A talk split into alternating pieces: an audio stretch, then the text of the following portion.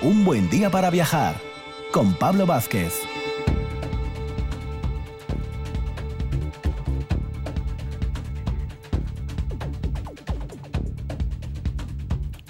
Muy buenos días Asturias, bienvenidos una mañana más, un domingo más, en este caso aquí a RPA, a un buen día para viajar, el programa de difusión turística viajera en la radio pública de, Asturias.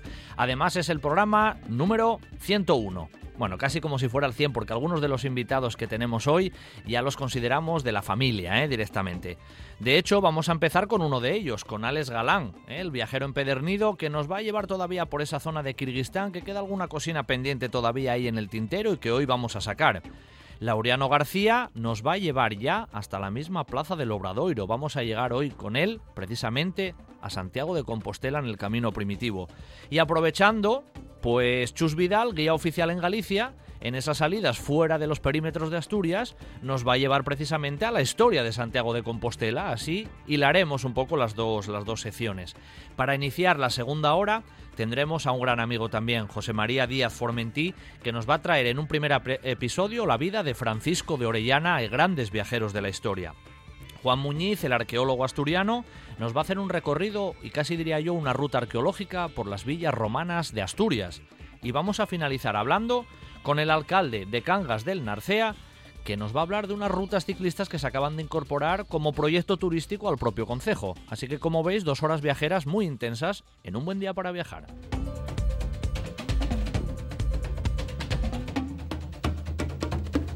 Un buen día para viajar con Pablo Vázquez en RPA.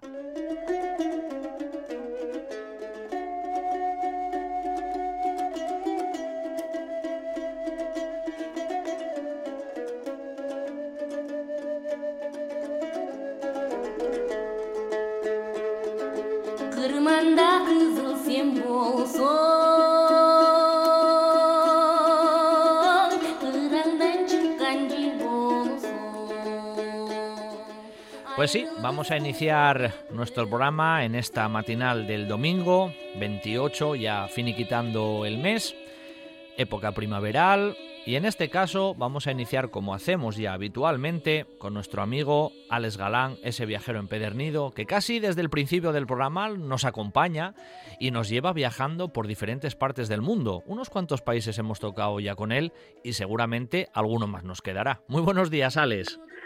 Buenos días, Pablo. Un placer, ¿eh? Que estás en el programa 101. Oye, esto ya son palabras mayores, ¿eh?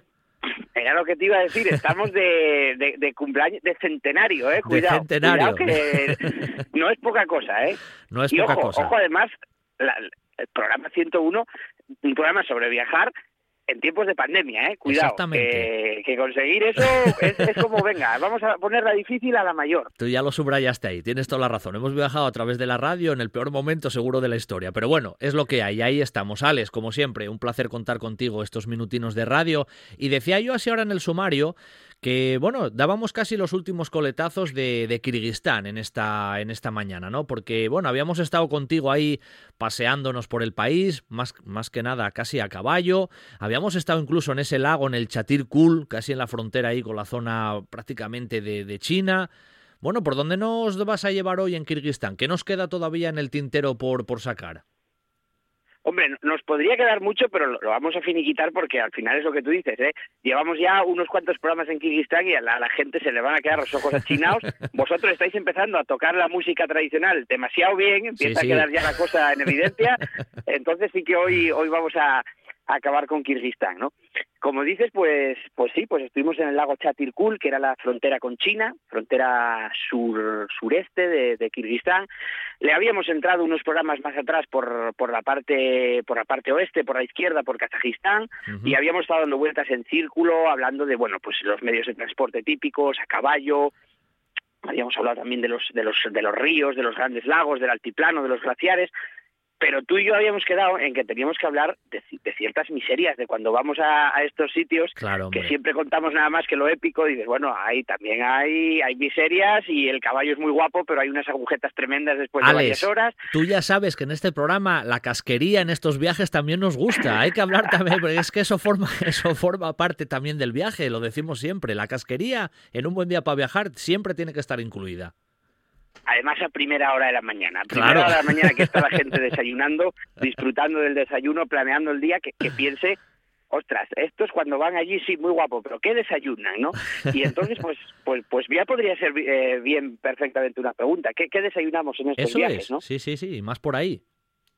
Porque al final, y tú y yo lo hablamos muchas veces, los países se, se conocen también a base de su, de su gastronomía. Kirguistán hay que pensar que es un, es un país que por la zona donde está y por la cultura que tiene, muy parecida a los nómadas de, de Mongolia, estamos hablando de un país muy carnívoro, casi siempre muy carnívoro. No, no, en las estepas, en los altiplanos apenas se puede cultivar nada, cualquier tipo de vegetal hay que traerlo un poco de fuera, uh -huh. pero sin embargo eh, nos guarda sorpresas como que es muy frutívoro también. En las zonas cercanas a los a los lagos, en los lechos de los ríos, uh -huh. Kirguistán por su clima relativamente suave a pesar de la altitud, pues eh, es muy frutívoro, entonces da, da muchísimos cultivos de fruta, entre ellos la manzana. ¿Cuántas veces me quedé pensando con todos los manzanales que hay por allí, las pumaradas, digo, a ver si aquí no les va a dar por hacer sidra, luego la venden más barata y la tenemos liada, y la sidra kirguista. Pero tú no les dijiste nada, ¿no? Que... No les diste pistas sobre no, no. eso de la sidra ni nada de eso. No, no les, no les dije nada, digo, ya tenemos que pelear bastante con la sidra vasca, pues, a ver cuál es la mejor como Tienes para razón. pelear con la kirguista. Tienes razón. Entonces, eh, claro, es un país muy frutívoro, muy carnívoro también, pero donde hay ciertos alimentos que son sagrados y que son impepinables y que un viajero pues tiene que probar uh -huh. y que cuando además está pues un poco en los, en los confines del país, pues no solo tiene que probarlos, sino que no le queda otra. Bueno. Como por ejemplo la leche de, de, de, yak, la leche de yak, la leche de camello, la leche de yegua fermentada.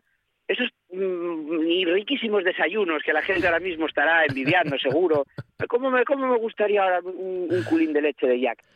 Pues es una leche fermentada que, que de tanto que se fermenta acaba siendo un pelín alcohólica, tiene un, un cierto grado de, de, alcohol esa leche. No me digas. Y te puedes imaginar que cuando los turistas te metes esa leche para el cuerpo, pues no, no quiero estropear el desayuno a nadie, pero ya nos los imaginamos, ¿no? Según entra, según sale. O sea, esa leche es terrible. Entonces, bueno, esa es una de, de esas penurias típicas de, de, cuando estás en estos países. Que tiene un ¿no? sabor, tiene supuesto, un sabor muy potente, Alex. Tiene, o no es el sabor potente, sino que es un sabor que para nuestro paladar a lo mejor es desagradable, sin más es un sabor muy agrio, muy, muy agrio, muy amargo, eh, muy fuerte y además, claro, hay que pensar que, bueno, es una leche que, que no está pasteurizada ni está nada. Entonces, sí, sí, claro. Eh, bueno, aquí antiguamente los paisanos toda la vida, algunos bebían del teto directamente, ¿no? Pero Claro. bueno, estaban acostumbrados a, a esa leche.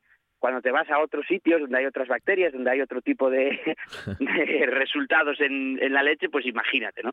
Entonces esa es una de las cosas que, que, que es, podría ser una penuria. ¿Y con qué, con qué se moja el desayuno? Ya que estamos tan de desayunos. Un desayuno, pues desayuno, la leche la mojas con galletas, ¿no? Claro. Bueno, pues, pues vamos a contar una anécdota de una de las cosas más raras que me había pasado nunca en, en un viaje y tiene que ver con una galleta y fue precisamente en Kirguistán. Eh, llegábamos a un poblado, fue además fue en marzo del año pasado, fue poco antes del confinamiento, Uh -huh. unos días antes. Llegábamos a un poblado en, en una expedición invernal que habíamos hecho con unos cuantos viajeros y era un sitio donde no, no había llegado todavía el turismo, no se habían quedado turistas a, a dormir allí por, porque realmente no había nada, era un sitio de paso entre las montañas, entre unos lagos y nos quedamos por allí, ¿no? Uh -huh. El resultado fue que cuando, cuando nos metimos en una de esas yurtas, en estas casitas, cabañitas redondas de piel que, que hablamos siempre, salió el hombre, el, digamos el, el jefe de la familia, y cogió una galleta, le metió esa galleta en la boca con la mano, me la quitó y se la metió a su hijo en la boca, la galleta. Ostras, pero esto que, imaginaros la, la, de la, el surrealismo, de situación. Y se quedan, se quedan mirándonos y dice, para que aprenda lenguas igual que tú. Madre mía. Y dices, ostras, o sea, ¿en qué punto de de, De inocencia extrema, eh, macho. se- De, de inocencia claro, en ¿qué, ese qué- sentido. qué- qué punto ancestral se, imagina, se, se, se, maneja esta gente y qué nivel de, de autenticidad ¿no? y, de, y de inocencia y de, y de bondad y de nobleza de decir, bueno, pues pues vamos a probar esto, ¿no? A saber por qué él había pensado que, que a través de, del, no sé, pues de la saliva o a través de comer el mismo alimento y probarlo, pues iba a aprender lenguas igual que igual que nosotros, ¿no? Claro, sí, Son de sí, esas sí. cosas que, que cuando estás viajando dices, madre mía, ahora Sí, sí, sí. que me doy cuenta de que estoy lejos, ¿no? Sin duda, sin duda. Son esos detalles que nos encantan, ¿no? Cuando, cuando nos los comentas aquí, porque al final nos permite mm, percibir esas cosas, ¿no? Que incluso a nivel social tú, tú viviste y que son totalmente ajenas, ¿no? A nuestro mundo más, más cercano y, y a veces no nos damos ni, ni cuenta. Pero una cosa con respecto a la, a la alimentación. Eh, por ejemplo, la zona de los lagos que tú nos mencionaste, ¿hay algo de tradición de pesca ahí sí o, tampoco? Sí, sí, por supuesto. La zona de los lagos claro, al final son las zonas privilegiadas. Pasa un poco como, bueno, como ha venido pasando a lo largo de, todos los tiempos en todas las civilizaciones. Estar cerca de los lechos de los ríos, estar cerca de los lagos, estar incluso en la costa, los países que pueden permitírselo, pues siempre eh, ayuda a la prosperidad, ¿no? Mucho más difícil que los países de interior. Lo vemos, por ejemplo, en, eh, pues precisamente en Sudamérica, donde puedes ver el avance que tiene un país como Chile, que tiene mar, y el, y el no avance que tiene pues eh, Bolivia o Paraguay, por ejemplo, que no tienen mar. ¿no? Entonces, los lechos de las grandes masas de agua siempre dieron muchas, muchas facilidades, y en este caso en Kirguistán no hay mar, pero tienen que ser los lagos. Grandes lagos enormes, donde, bueno, pues además de, variar la alimentación con la fruta, también con el, con el pescado. Allí comen un tipo de, trucha, es un, tipo de trucha alpina, claro, son lagos de, lagos de montaña, lagos de altitud, de, hablamos de casi más de 2.500 3.000 metros de altitud. O sea, un lago sobre la cumbre de Torre Cerredo, por ejemplo. Entonces son, son truchas de, de montaña. Y bueno, es un sabor fuerte, pero al final no deja de ser como, como una trucha. Y después de varios días de viajes en los que desayunas carne, comes carne y cenas carne, pues al final cuando te viene el pescado dices, ostras, casi te parece verdura el pescado. dices, qué, qué alivio. Ya se agradece y todo, ¿eh?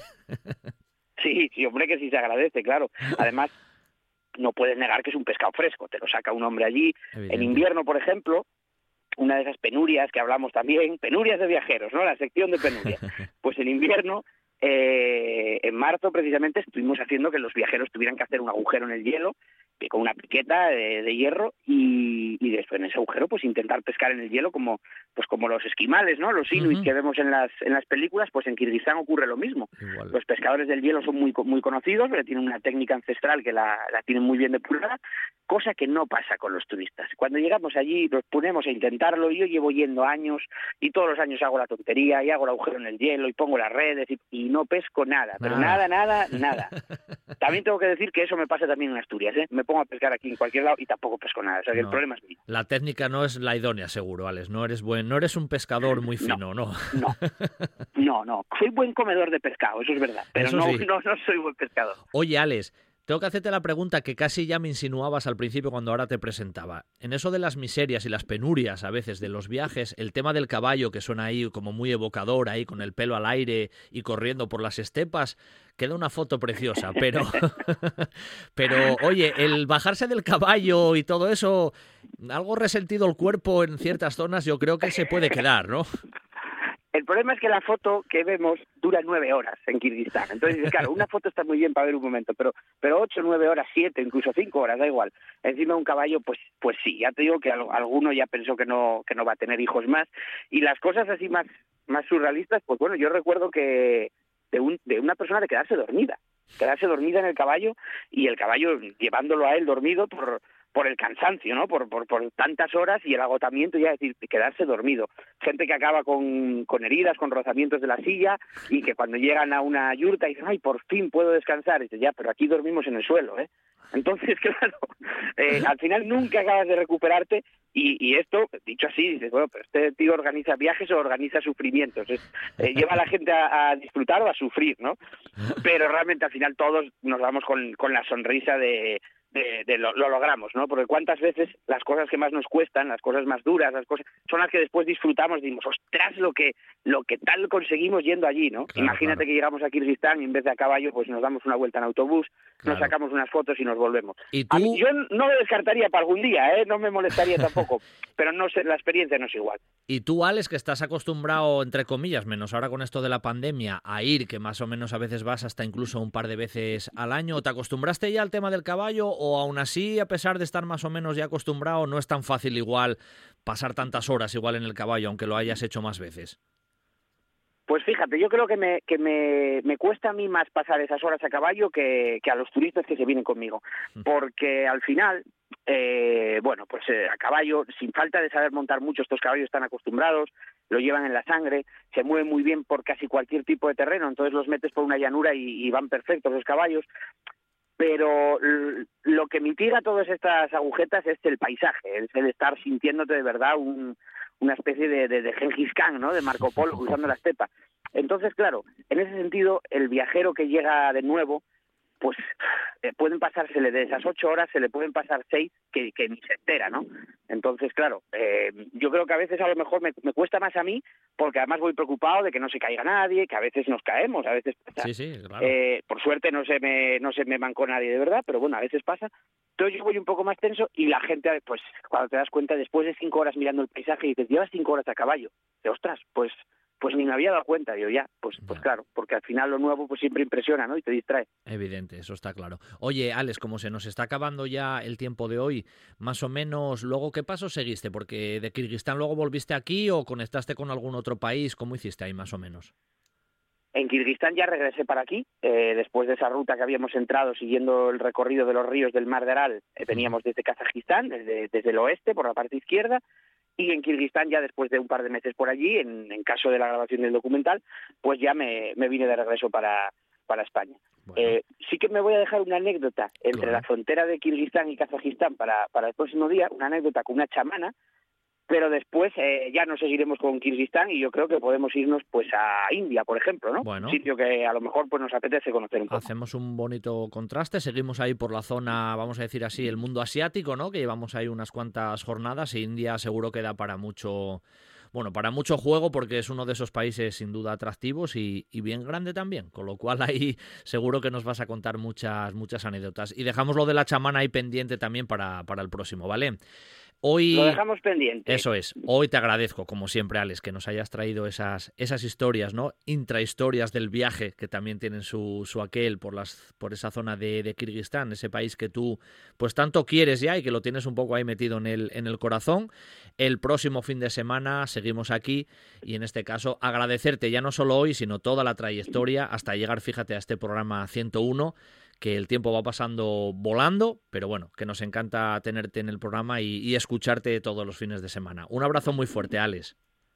Pues Pablo, igualmente, yo encantadísimo de que la gente se despierte con estas batallitas y, y tendremos más, porque mira, en agosto voy a volverme otra vez para, para Kirguistán, entonces a ver si nos da mm. para otros 100 más. Seguro, seguro que nuevas anécdotas tendrás. Un abrazo fuertísimo, Alex, hasta el próximo. Un abrazo, Pablo, buen Chao. día. Antuña Abogados, despacho multidisciplinar asturiano fundado en 1954, con nueve cualificados profesionales a su servicio para atenderle en todas las ramas del derecho. Localícenos en www.antunabogados.es. Ven a conocer el Cuetu, el Museo de la Guerra Civil Española y de la historia bélico-militar del país considerada como una de las mejores colecciones privadas de España y en continuo crecimiento. El Búnker de Lugones, el mejor conservado y de mayores dimensiones del norte de España, y la colección militar de Coyoto, formada por cuatro grandes colecciones particulares y que empieza a ser considerada como una de las mejores de la Guerra Civil Española. Reserve visita en el 984 100 100 o en el 670-333-111. Museo del Cuetu. Historia de Asturias. Historia de España. Estás escuchando, Estás escuchando RPA, RPA, la radio autonómica de Asturias. La nuestra.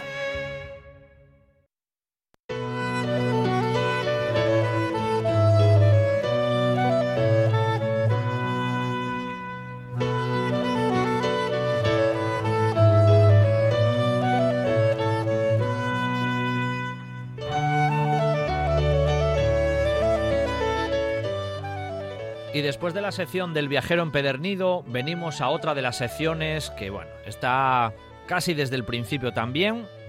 En este caso, la relación y el contacto de un buen día para viajar con el Camino de Santiago, en este caso primitivo, que hoy casi estoy yo emocionado también, porque hoy vamos a llegar, como quien dice, a la meta. ¿eh? Vamos a llegar a Santiago de, de, Compostela en este camino primitivo, pero el camino de Santiago no va a terminar aquí, ¿eh? El camino de Santiago va a seguir en un buen día para viajar, no lo dudéis. Y nuestro invitado también, Laureano García, que el otro día nos dejó y terminábamos el recorrido en Arzúa y los últimos kilómetros, pues lógicamente los vamos a hacer con él. Muy buenos días, Laureano.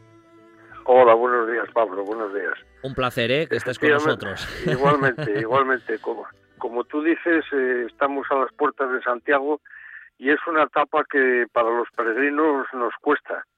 eh, es un anhelo el poder llegar a la meta, a la tumba del apóstol, pero por otro lado es un momento de tristeza porque dejas eh, muchos compañeros de viaje, dejas muchas experiencias, dejas muchas vivencias y, bueno, sobre todo porque de alguna manera tienes que volver al día a día de, la vida cotidiana, ¿no? que también es un reto fundamental. Hoy es un día de seguramente de explicar más que el propio recorrido, que lo vas a hacer una mezcla de sentimientos, ¿no, Laureano? Porque al fin y al cabo es lo que tú dices, se mezcla la alegría de llegar a Santiago, pero también un poco la tristeza de terminar el camino. Exactamente, exactamente, exactamente. Esa, es, eh, eh, durante todo el camino y, esto lo hablamos muchas veces los peregrinos, el camino te va cambiando, vas, vas adaptándote a las, a, las nuevas vivencias, vas adaptándote a las experiencias con otros peregrinos, con gente de otros países, de otras culturas, de otras religiones incluso, y, vas eh, cogiendo todo de, cada uno de ellos y, con todo eso te haces una nueva personalidad, te haces un, nuevo eh, cúmulo de sentimientos y esos sentimientos todos, eh, bueno, pues estallan de alguna manera como fuegos artificiales cuando, cuando llegas a la plaza del Obradoiro y ves la, la impresionante fachada de la Catedral de, Santiago, ¿no? Bueno, pero bueno, antes de todo eso hay que empezar eh, a caminar. Eso es. Eh, hoy, hoy vamos a ir un poco a prisa porque esta última etapa, estos últimos eh, 36 kilómetros eh, que quedan desde el Mojón, que está situado a la salida misma de Arzúa, eh, al lado de la capilla de San Lázaro. Eh, está el Mojón 36, recordamos que en Galicia nos van descontando los kilómetros que vamos haciendo. Y, bueno, aquí empezamos a caminar al lado, insisto, de la capilla de, de San Lázaro, en la barriada de las Barrosas, y pasaremos también junto a una ermita, la ermita de San Payo, que no debemos de perdernoslas por su belleza y por su tradición en el Camino de Santiago. Es una ermita del siglo XVIII, eh, como, como digo, con, con muchísimo interés y con muchísimo y eh, con mucha prestancia en, el camino, ¿no? Ir encontrándonos con, con albergues, con, con hostales y con lugares de descanso para, para el peregrino. Eh, lógicamente no los vamos a citar todos, pero hay que tener en cuenta de que ya estamos muy cerca de Santiago y de que el número de peregrinos se multiplica por, por muchos y, bueno, pues a raíz de, todo, toda esta zona ya es una riada absoluta de peregrinos. Pasaremos eh, por la parroquia de San Breiso de Ferreiras, eh, en la población que se llama Calle y que es la primera ya del concejo de Opino.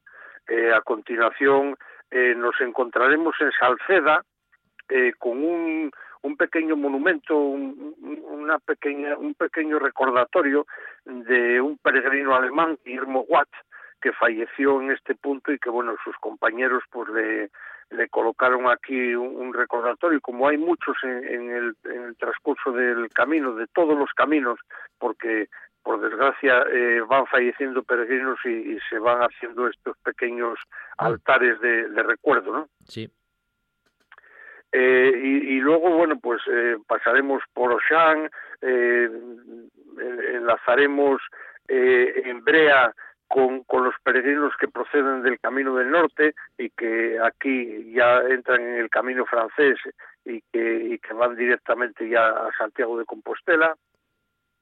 Eh, y llegamos enseguida al pueblo de Empalme, o Empalme, que está en el Mojón 22 y que es un lugar también eh, importante, es un lugar eh, trascendental en, el, en, el, camino de Santiago porque prácticamente desde aquí ya ya estamos a las puertas del propio del propio Santiago ¿no? en este lugar no podemos dejar de visitar la ermita de Santa Irene y al lado de la ermita de Santa Irene una fuente barroca impresionante eh, de, grandes proporciones y que, y que bueno pues es un, lugar también eh, que queda fijado en la mente de los peregrinos para, para luego continuar eh, pues hacia Pedronzo.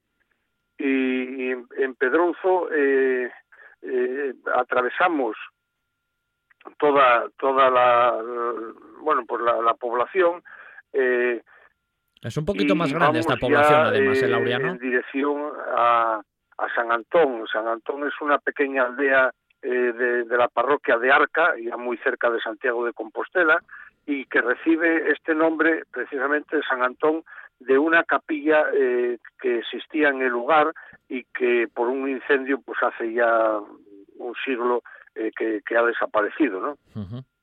Laureano. Eh, sí. Que te decía yo que esta población que mencionaste ahora de Opedrouzo, de este tramo que hiciste hasta ahora, es casi un pelín la más grande, ¿no? Porque lo demás son casi todo pequeñas aldeas, ¿eh?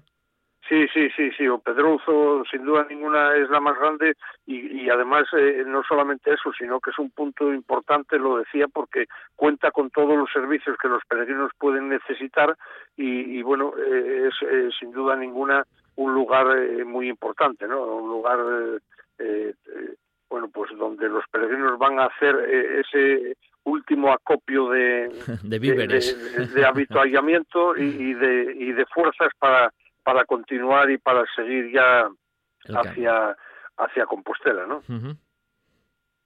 Eh, otro otro lugar importante también en, la parroquia de San Miguel de Pareira es Amenal, eh, donde eh, se accede por una pista estas que últimamente la Junta de Galicia ha, bueno, pues rehabilitado o reformado, eh, eh, era un viejo camino estrecho, un viejo camino lleno de, belleza y bueno, pues ahora es eh, prácticamente una pista forestal que está muy cerca de la carretera nacional 547 que en la cual vamos a ir atravesando pues casi casi de forma continuada. Llegamos enseguida también a, a Cima de Vila Vila es el último núcleo del Consejo de Opino, eh, y, aquí nos vamos a encontrar con uno de esos eh, detalles del camino, con una de esas costumbres que fue surgiendo, que nadie sabe muy bien por qué, pero que sin embargo ahí está y que es representativa del espíritu jacobeo y del espíritu de los peregrinos, y que es que eh, en, en, las, en las biondas, en estas vallas que protegen las carreteras, pues nos vamos a encontrar eh, cientos y cientos y cientos de crucecitas colgadas, de pequeñas cruces, eh, pues de palo, de piedra, eh, de, de, madera, en fin, de, diferentes materiales que los peregrinos van dejando ahí como muestra de, de su paso por el camino y como muestra también de, de, de la cesión de, sus penas, de sus esfuerzos y, de que están ya llegando a la casa del apóstol y de que muestran la alegría pues dejando esas pequeñas cruces ahí, ¿no? es, es un tema que, bueno, es, eh, se repite, igual que las piedras que se dejan en la cruz de ferro o, otros símbolos que, que, se encuentran en diferentes puntos del camino, ¿no? Eh, pasado este este este pueblo nos o este lugar nos encontramos con un monolito un monolito de piedra en el cual está representado el bordón la calabaza y la vieira y que nos anuncian la entrada en el municipio de Santiago de Compostela. estamos, ya, por tanto, a las puertas mismas de, la capital eh, gallega y estamos ya, pues, a, muy poco, a muy poco de, de la, de la meta. Eh, eh, rodeamos el perímetro del aeropuerto, aquí nos vamos a encontrar con todas las eh, incongruencias del camino, no incongruencias, sino las actuaciones, las actividades, la, modernidad del camino. sin duda. Y, y bueno, pues vamos a, tener que rodear la pista de, del, del perímetro del aeropuerto, las balizas de señalización, etcétera, etcétera, eh, hasta llegar a San Payo y, en San Payo pues eh, nos vamos enseguida al, pueblo de la Bacoya, al lugar de la Bacoya. Eh, la Bacoya es un lugar también fundamental en el Camino de Santiago, es emblemático.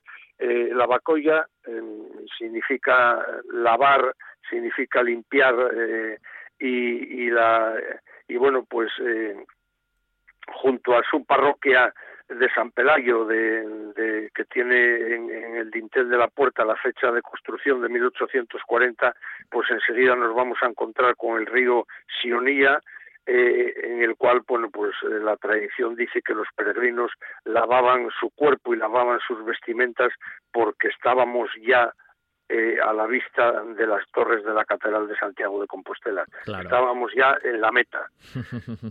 Eh, continuando con, con, esas modernidades del camino, pues de, de, aquí de, de Villamayor vamos a, a pasar al lado de las antenas y de las instalaciones tanto de la televisión de Galicia como del Centro Territorial de Televisión Española para llegar atravesando la urbanización de San Marcos, llegar al Monte del Gozo. Lugar estratégico, el, ¿eh, el Monte del Gozo.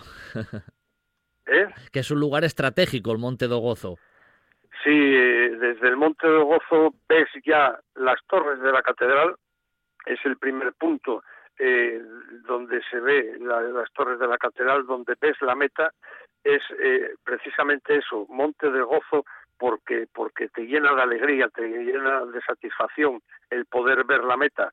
Eh, los asturianos tenemos nuestro propio Monte de Gozo en el camino que viene, el camino del Salvador, que, viene desde Mieres a, Oviedo, cuando llegamos a la Manjoya, a Montjoy, al Monte del Gozo, vemos la, torre de la Catedral de Oviedo. Es exactamente lo mismo que ocurre con, Santiago de Compostela. Lo único que el Monte del Gozo tiene, eh, pues para el Camino de Santiago, eh, un simbolismo especial y, único.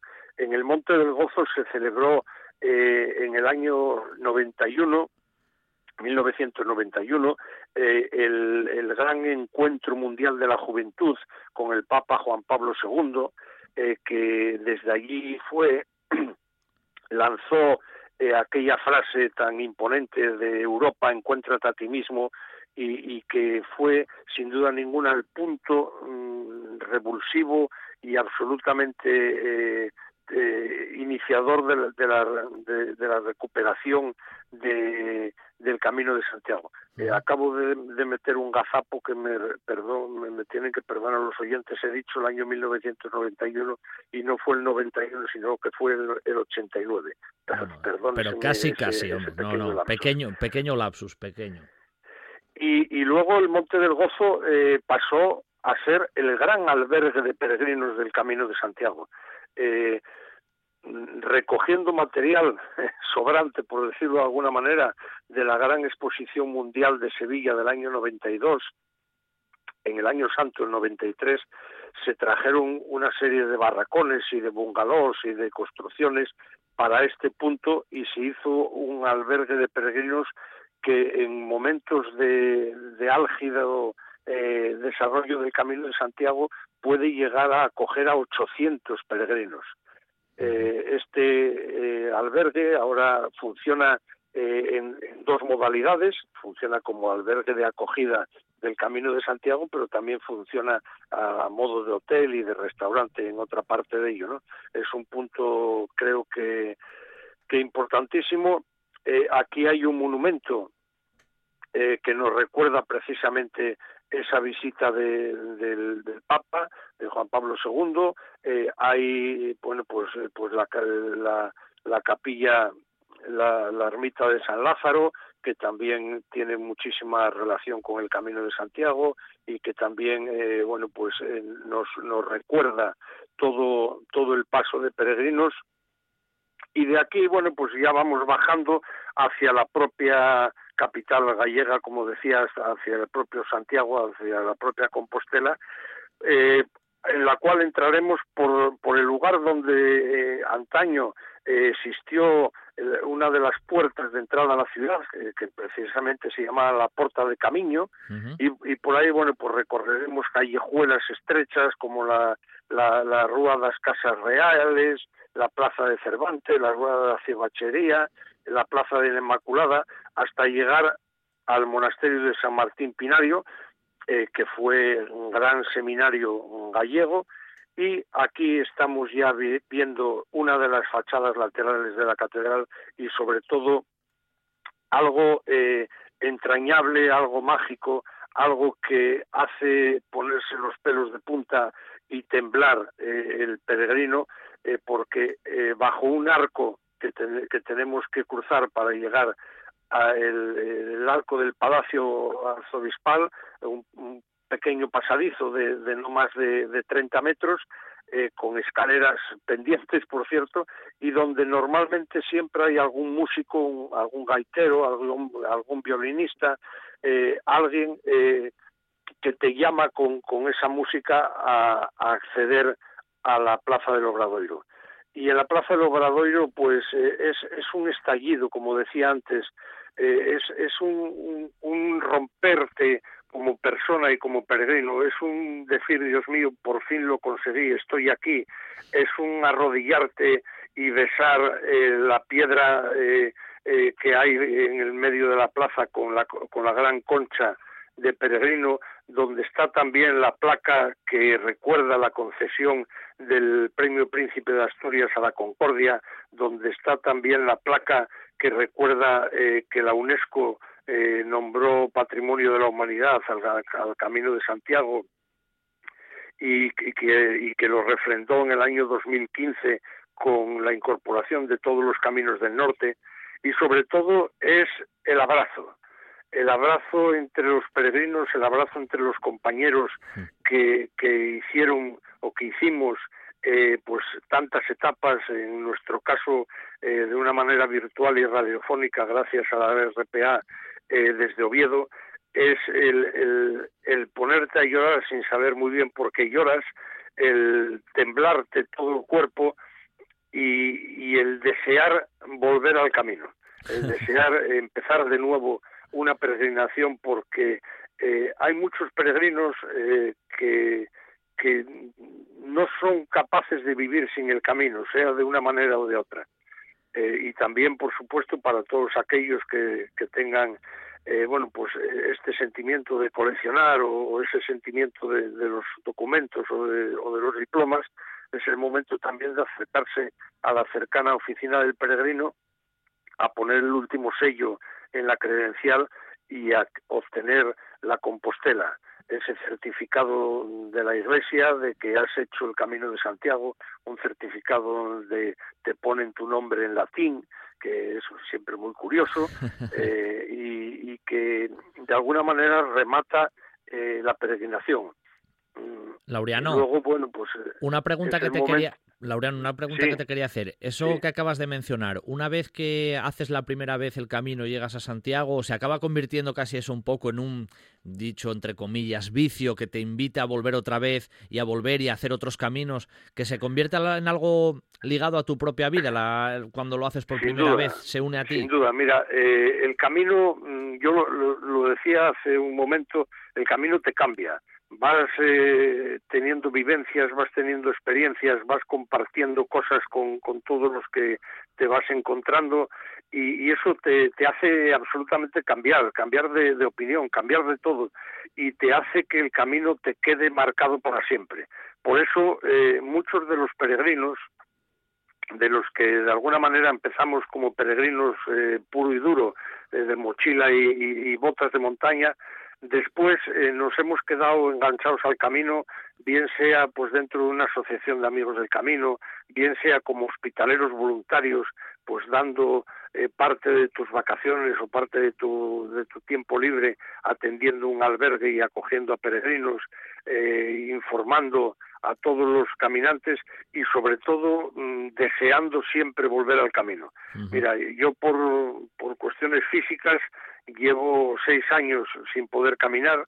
Eh, este año, eh, perdón, el año pasado, el 2020, el fatídico 2020, pero bueno, para mí en este en este caso eh, agradecido 2020 me pusieron una prótesis en la cadera eh, con lo cual voy a poder volver al camino. Y estoy deseándolo, estoy deseando que el camino se vuelva a abrir, que se pueda deambular por él libremente, sin, sin estos tapujos de la puñetera pandemia, perdón, es una expresión. No, no, pero es así. Y, y siempre de una manera o de otra, eh, eh, todos los que hemos hecho el camino volvemos a él. Bueno. Para mí, eh, esta posibilidad que tú me has dado y que la RPA me ha dado de llevaros de la mano a todos los oyentes para hacer el camino primitivo, pues me llena de satisfacción. Y ahora mismo, eh, bueno, pues sentado en, un, eh, en mi despacho en casa, hablando con todos vosotros, pues recuerdo mil y una aventuras y se me vuelve a poner eh, los pelos de punta, la carne de gallina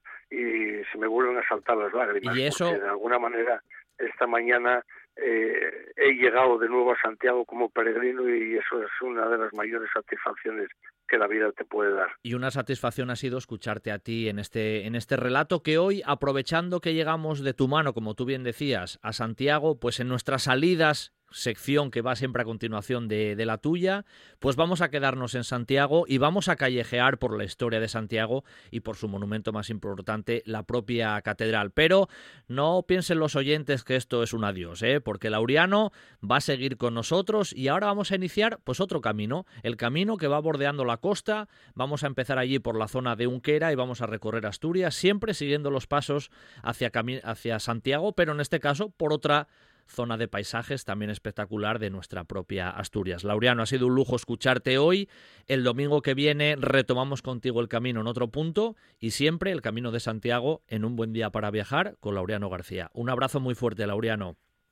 Un abrazo a todos, eh, un, un, saludo a los radioyentes y por favor, en ese recorrido y en ese callejear por Santiago no se os olvide darle el abrazo al apóstol claro. y decirle eh, y, y, y, darle recuerdos de Laureano de Tineo que él, él ya me conoce. eso seguro, eso seguro. Un abrazo inmenso, Laureano, gracias.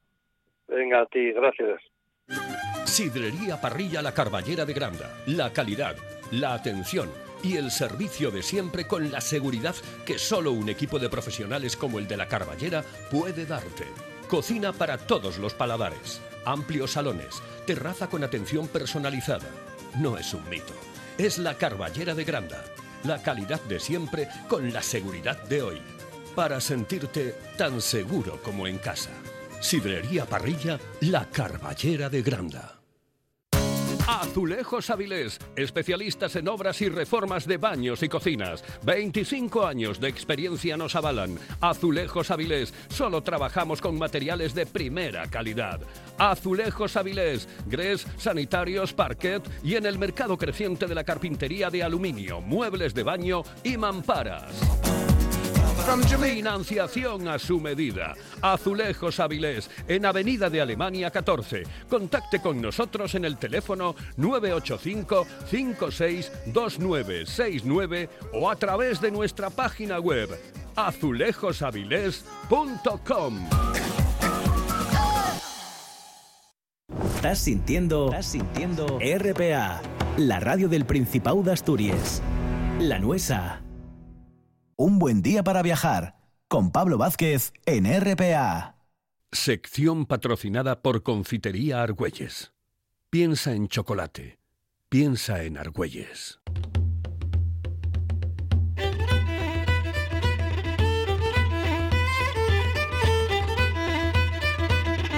Un buen día para viajar con Pablo Vázquez en RPA.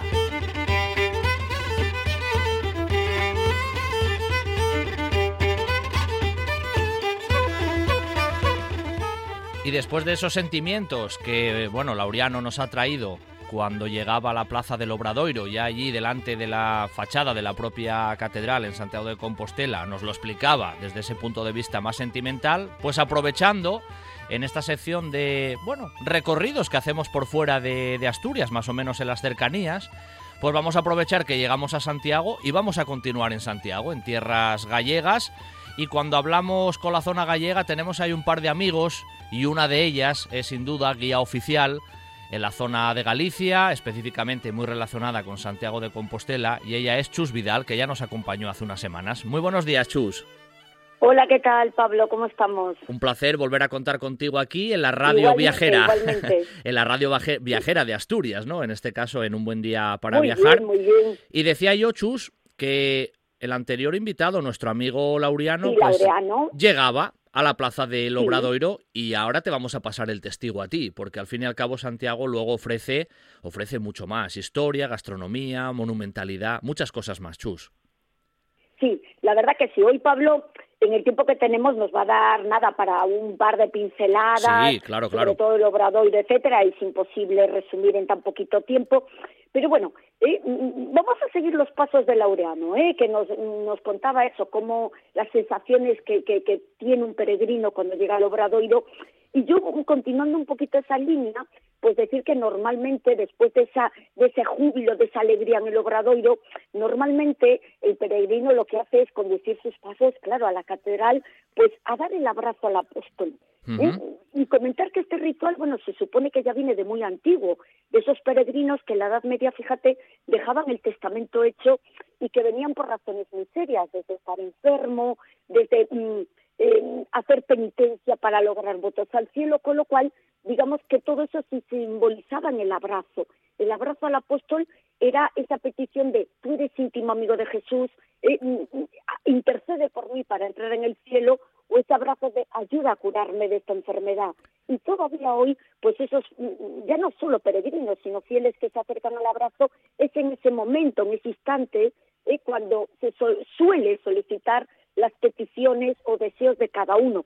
O al revés, ¿eh? muchos peregrinos vienen a dar el abrazo para dar gracias de esa petición que le habían hecho al apóstol, Santiago se lo concede, y entonces, bueno, pues corresponden a Santiago con, eh, eh, con, el camino y propiamente a llegar, pues decíamos, con este achechón. Es que, Chus, ese, esa imagen es muy icónica, ¿eh? Todo el mundo cuando se acerca a Santiago y ya gente muy famosa, ¿no? Que ha abrazado al santo. Es algo como muy típico. Eso lo vemos en la prensa, en televisión, que pues ya digo, autoridades, gente famosa que, que, viene a la ciudad para hacer el camino, pero nadie se va de la catedral sin dar ese abrazo. Un abrazo que hay que reconocer. ¿eh? En estos momentos por el COVID sí que está mm, prohibido, es decir, está cerrado, ves la imagen del santo, pero no das el abrazo para evitar posibles problemas. El COVID, el COVID lo ha trastocado todo, Chus. Lo ha trastocado todo, absolutamente todo. Fíjate que incluso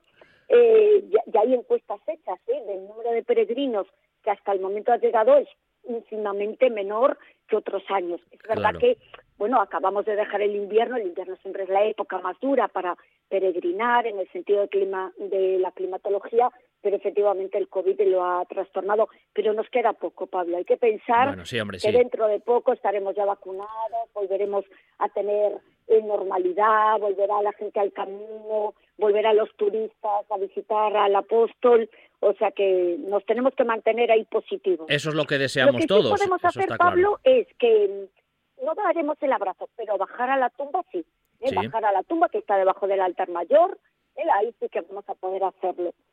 Y luego, eso sí, un peregrino, hombre, pues después de esto también puede participar en la misa del peregrino, una misa que muchas veces incluso está acompañada por el funcionamiento eh, de ese bueno, botafumeiro, ese enorme incensario eh, que recorre toda la nave del transeto y que, bueno, evidentemente para la iglesia tiene una connotación religiosa, ese incienso que sube hacia la bóveda y que lleva las plegarias pues de los fieles, pero que bueno, muchas veces también se ve como un espectáculo porque realmente es impresionante esos ocho tiraboleros tirando al mismo tiempo y que hay que recordar que además de la función simbólica que el incienso hace en cualquier iglesia, todos los sacerdotes en la misa mueven un pequeño incensario, pues en esta catedral se supone que también tenía una función práctica, que era un poquito limpiar olores, desinfectar, porque recordemos que hasta el siglo XVI, y esto no solo era la Catedral de Santiago, sino en muchas otras iglesias, bueno, se mantenía eh, la iglesia a las 24 horas del día. Eh, relatan las crónicas medievales cómo incluso llegó a haber desgraciadamente alguna muerte entre peregrinos que se disputaban el estar cerca de la tumba del apóstol. Y allí se reunían por naciones, se alternaban en cánticos y los peregrinos más humildes que no tenían ni dinero pues para un albergue o un hostal, eh, pues se quedaban a dormir en el interior de la catedral, en el piso superior, en la tribuna, con lo cual ahí estarían los sudores, los olores más desagradables que se combatía lógicamente también con el incienso. Claro. ¿Mm? Chus, Chus, te iba a decir que desde, mm, desde la misma plaza del Obradoiro, donde casi te recogíamos a ti ahora, para darle el abrazo al santo y comentar la misa y el botafumero, otra de las imágenes icónicas, la plaza del Obradoiro en sí ya no solamente la fachada de la catedral, es un poco todo lo que hay alrededor de ella. Es como un corazón central de la ciudad hermoso, precioso y con muchos edificios interesantes. Sí, sí, es que mira, esa plaza en realidad viene a simbolizar los cuatro pilares en los que se mantiene Santiago. Fíjate, la catedral que viene a simbolizar la religión, pero tenemos también el Hostal Reyes Católicos, que hoy en día viene a simbolizar el turismo porque es un parador nacional y de cinco estrellas, aunque nació con la vocación evidentemente de hospital, ¿eh? y para hospital también para peregrinos, lógicamente. Sí, sí. Frente a la catedral está también el Palacio Rajoy, que viene a representar lo político, porque Santiago es la capital político-administrativa de Galicia. Y el otro edificio que nos queda por mencionar y cierra, digamos, la plaza es el Colegio San Jerónimo o Colegio San Jerome en gallego, que hoy viene siendo el rectorado de la universidad.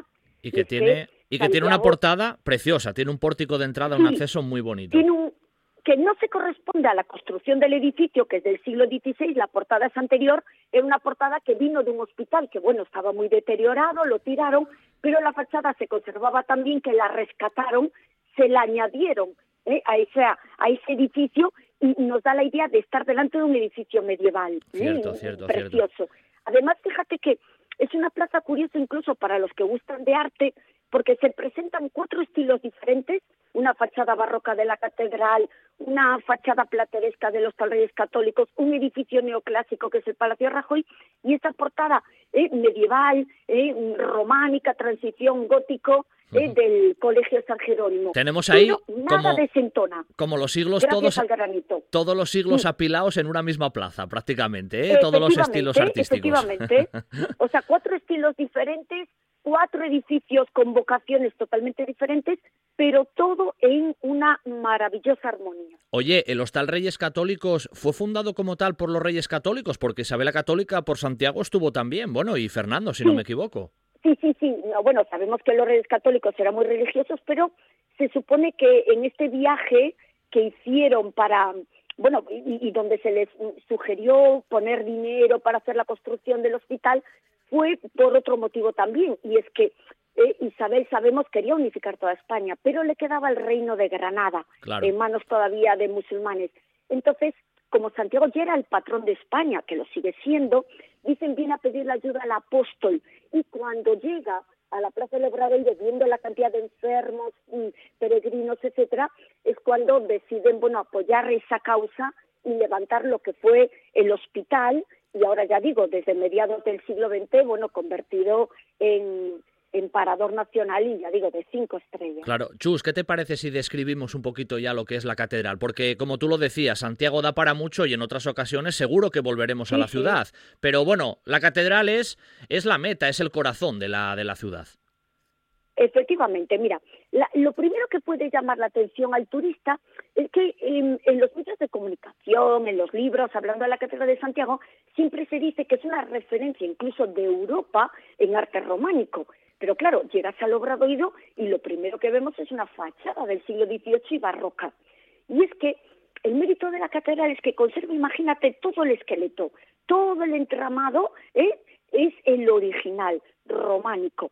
Pero sí es verdad que la parte exterior es un revestimiento, un nuevo vestido, prácticamente todo él de época barroca. Y por una razón también, no solamente era cuestiones de arquitectura, es decir, de que algo estuviera mal estado, sino que antiguamente se decía que lo antiguo era sinónimo de viejo. Entonces, lo viejo, siempre que había dinero, ¿eh? lo que se hacía muchas veces, desgraciadamente, era tirarlo abajo. Entonces, en Santiago, entre que no faltó el dinero y, en algunas situaciones, pues también ¿eh? las fachadas, etcétera, estaba mal estado, pues ha ido eso, teniendo un revestimiento que hace que hoy la catedral, cuando la ves desde fuera, no te imagines, situando por la fachada de platerías, que sea un edificio medieval como lo es en su interior. Además, joya de este caso del románico, ya no solo a nivel de España, sino de toda Europa, Chus. Sí, sí, sí, porque mm, pensemos que en la época que se construye la catedral, siglo XI-XII, era la época en la que los arquitectos no hacían estudios de arquitectura, prácticamente no había esas mediciones, etcétera. Entonces mm, se cargaba mucho, o sea, se cargaba el peso del edificio en los muros. Pensemos, y además más en Asturias, que tenía un muy buen románico, incluso prerrománico. Claro. Esos muros muy gruesos, esos muros que no eh, se elevaban muy, muy, muy arriba, porque evidentemente cuanto más alto era el edificio, mayor peligro de derrumbe. Y luego esa oscuridad. Son edificios siempre oscuros, con pocos ventanales, porque abrir oquedades en ese muro suponía también peligro. Entonces, claro, imagínate esto, nos encontramos con una catedral románica de 97 metros de largo, 65 de ancho y 22 metros de altura. Claro, eso para románico, increíble. Y pensemos que conserva la estructura totalmente en pie. Uno entra y los pilares románicos están en pie, eh, no están ni apuntalados. O sea, es una joyita del románico en arquitectura, pero otro elemento en escultura también. No olvidemos el famoso pórtico de la gloria. Ahí va yo ahora, al pórtico de la gloria, porque ah. eso es otro punto estrella. sí, otro punto estrella, como dices, mm, Pablo, porque el pórtico de la gloria, fíjate la importancia que ha tenido, que incluso en el siglo XIX eh, los ingleses quisieron hacer una copia de él. Y si nos vamos a Londres, al Museo Albert Museum, nos encontraremos una réplica. Claro, en el siglo XIX no se viajaba como hoy en día y mm, aquellos países que se lo podían permitir económicamente, que intentaban tener réplicas de esos monumentos, esculturas, que, que, eran toda una referencia para que así los ciudadanos de ese país eh, pudieran verlo. Pues el pórtico, ya digo, es otra de las maravillas de la escultura porque, al igual que el arquitecto no medía, no proporcionaba, etcétera, el escultor del románico, eh, mm, pues mm, su función básicamente era didáctica, es decir, que la gente que era mayoritariamente analfabeta y la Biblia estaba escrita en latín, a través de esa imagen pudiera aprender ¿eh? Mm, cuestiones de la Biblia, etcétera.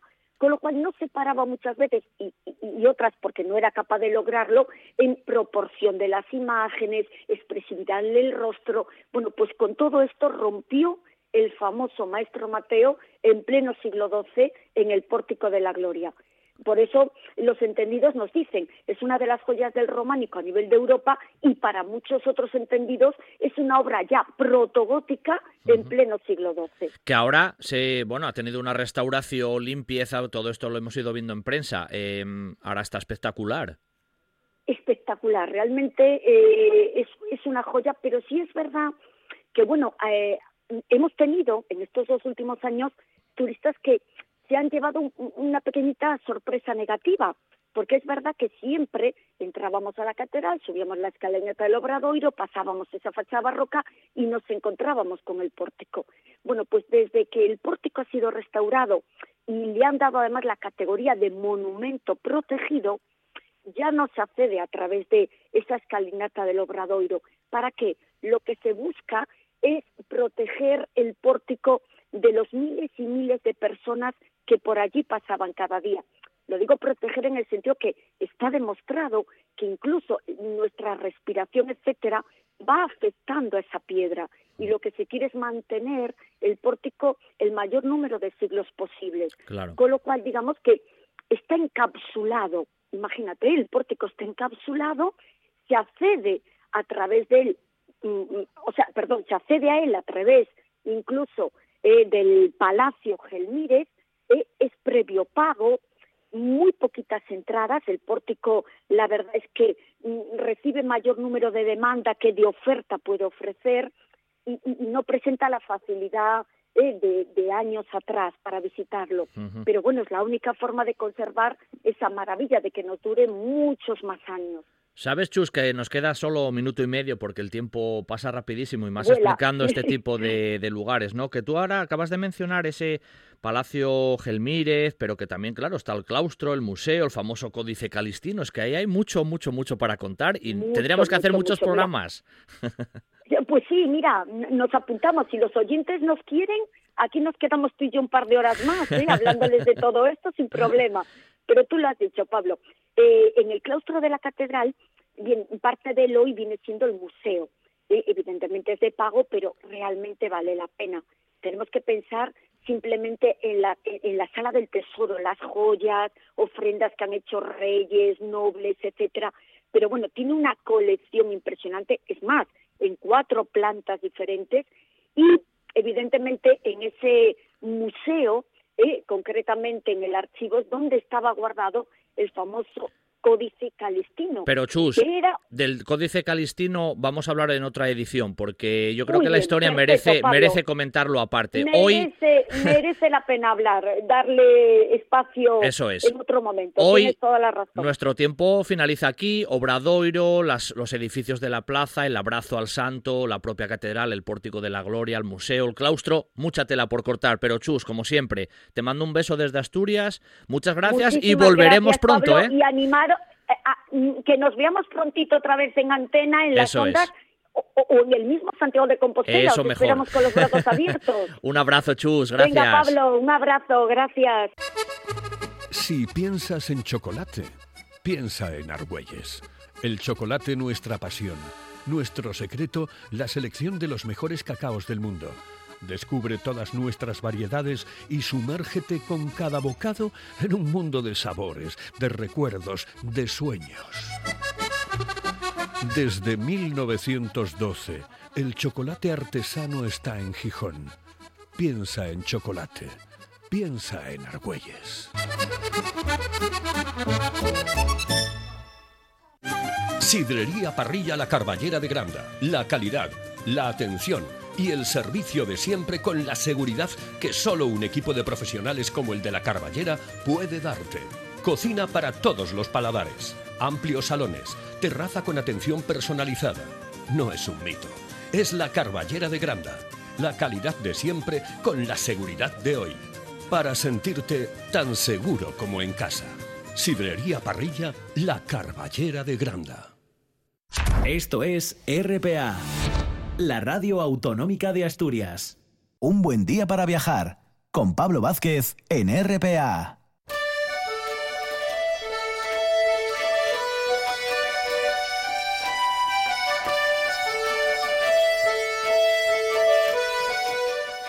No se os ocurra despegaros de la radio porque tenemos una segunda hora, vamos, intensísima como siempre aquí en Un Buen Día para Viajar y la vamos a iniciar con una de esas secciones predilectas en el programa, con grandes viajeros de la historia, donde hoy nos va a acompañar de nuevo uno de nuestros grandes amigos eh, que, nos va, que nos va a traer la historia de uno de esos personajes míticos ¿no? también de nuestra historia, que es Francisco de Orellana, pero nuestro amigo es José María Díaz Formentín. A continuación pues nos vamos a acercar a hacer un recorrido casi arqueológico, una ruta arqueológica por Asturias siguiendo las villas romanas que tenemos en el territorio y nos lo va a contar el arqueólogo Juan Muñiz. Y vamos a finalizar con José Víctor Rodríguez, alcalde, en este caso de Cangas del Narcea, que nos va a hablar de ese proyecto turístico de rutas ciclistas por el concejo y ya que lo tenemos en línea hablaremos de turismo con él también en Narcea. Pero ahora vamos con Orellana.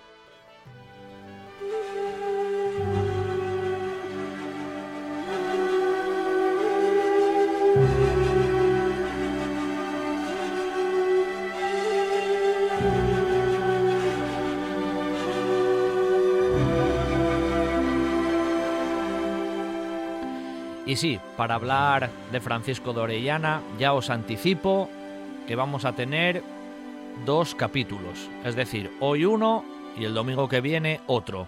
Y además nos los va a contar nuestro amigo José María Díaz Formentí, que ya sabéis habitualmente y de vez en cuando se pasa por los micrófonos de un buen día para viajar y nos trae las apasionantes vidas de estos personajes, unos tal vez más conocidos, otros menos, pero que gracias a él pues vamos conociendo poquito a poco. Muy buenos días, José María.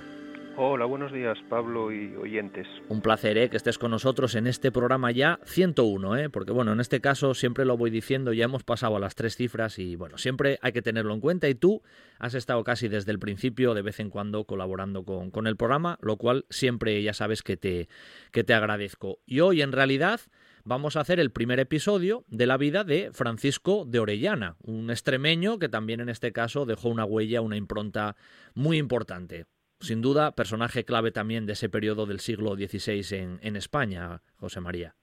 Sí, sí, es un personaje realmente importante e interesante por, por su hazaña, su proeza, que fue eh, pues descender el río Amazonas por primera vez en su totalidad. Bueno, eh, hay que decir lo primero de todo que, que realmente todo nace de, la ilusión por un mito, ¿no? Eh, y es que, bueno, eh, como hablamos en, en, el programa en el que colaboré anteriormente, eh, la ilusión, las razones que llevaban a la, a la, gente a viajar a América, pues eran sobre todo mejorar sus condiciones de vida y conseguir riquezas personales. y todo esto, una vez que llegaban allí, a América se encontraban con, con los mitos. Unos mitos que a veces eran 100% de, de origen americano, como el caso del mito del dorado, uh -huh.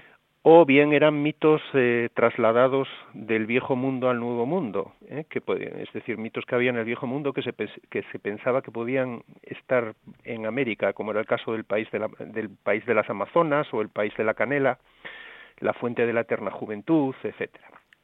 Esos Entonces, mitos bueno, estaban pues ahí estos... intrincados, ¿no? Esas, esas leyendas, esas ideas, esas ilusiones, ¿no? Estaban ahí como, como en el ambiente y eso era a veces motivador en ese sentido, ¿no, José María? Absolutamente, sí, sí. En la mentalidad de, de los españoles del siglo XV y XVI, pues todos estos mitos estaban, estaban ahí. Y, y, y bueno, pues el, al, al descubrirse el nuevo mundo, automáticamente se abrió la, la ventana de decir, a ver si esos míticos países resulta que están allí, ¿no? Eh, bueno, pues entonces mm, realmente estos mitos y estas ilusiones que tenían esta gente, pues fueron en realidad los verdaderos acicates de la exploración de América del Sur uh -huh. eh, y de América Central también y del Norte, ¿no? Eh, era, era el motivo de meterse en las zonas más remotas e inhóspitas de, del continente americano, eh, porque por otra razón nadie tendría un especial interés en arriesgar su vida metiéndose en una selva infinita o en un desierto terrible, ¿no? Eh, pero si te decían que al otro lado, que más allá en la selva había un, un reino mítico con muchísimo oro, pues ibas para allá. Claro. Era el, el, el, el mito era el acicate de la exploración. Eh, y todo esto pues animó a, a emprender expediciones alocadas en, en, busca de lo imposible, ¿no? buscando unos mitos que, que, los indígenas además siempre te decían que estaban más allá, más allá y más allá, entre otras cosas para librarse de, de ti, ¿no? te decían que estaban más para allá y ala, así te ibas hacia el horizonte. Siempre más allá. eh, sí, entonces, bueno, en Sudamérica, digamos, los mitos más excitantes para los españoles eran el del país de la canela y el, y el del dorado eh, tanto que llegaron los dos a, a fundirse en un solo mito, ¿eh? donde se pensaba que estaban juntas las dos cosas. Sí, y sí. como ya conté en la primera vez que intervine en vuestro programa, eh, el, el, asturiano que era de aquí de, del Consejo de Cabranes, eh, Gonzalo Díaz de Piñera, sí, fue el Piñera, primer español en ir en busca de ese país de la canela y se metió por primera vez en la selva amazónica desde la ciudad de Quito, uh -huh. en el año 1538 y 39 pero por entonces, en esos, por esos años, circulaba en, mito, en Quito otro mito, que era el del Dorado. Y esto era un cacique, eh, esto se lo contó un cacique que venía de la zona de la actual Colombia, que contó a los españoles que en su región, pues que había un, un señor o cacique, que según cuenta el cronista Gonzalo Fernández de Oviedo, pues resulta que eh, era un, un, señor o príncipe que andaba continuamente cubierto de oro molido, uh -huh. como si fuera sal molida, porque según dice Oviedo, a él le parecía que cualquier otro atavío, es decir, cualquier adorno de oro sobre la ropa o algo así, era grosería y cosa común. Sin embargo, mm, cubrirse de polvo de oro, pues era una señal de gran distinción para él. Y entonces decía que que según Oviedo se lo ponía cada día por la mañana untándose de una cierta goma o licor y se le cubría de un polvo de oro molido que era lo que los españoles en las minas llamaban el oro volador al oro así muy muy muy fino no uh -huh. y que de no y que por la noche se lo lavaba y lo echaba y lo perdía por tierra todos los días del año. Entonces bueno, eh, decían que ese, claro, lógicamente que, en ese señorío había, tenía que haber unas minas impresionantes de oro y, un, y, que este señor era extremadamente rico. Y a esto se unió variantes eh, ya eh, entre la mitología y la historia, donde hablaban de que este cacique ciertas épocas del año se metía en una en una balsa de, en una laguna que una balsa que iba muy engalanada con braseros encendidos y diversos adornos y tal.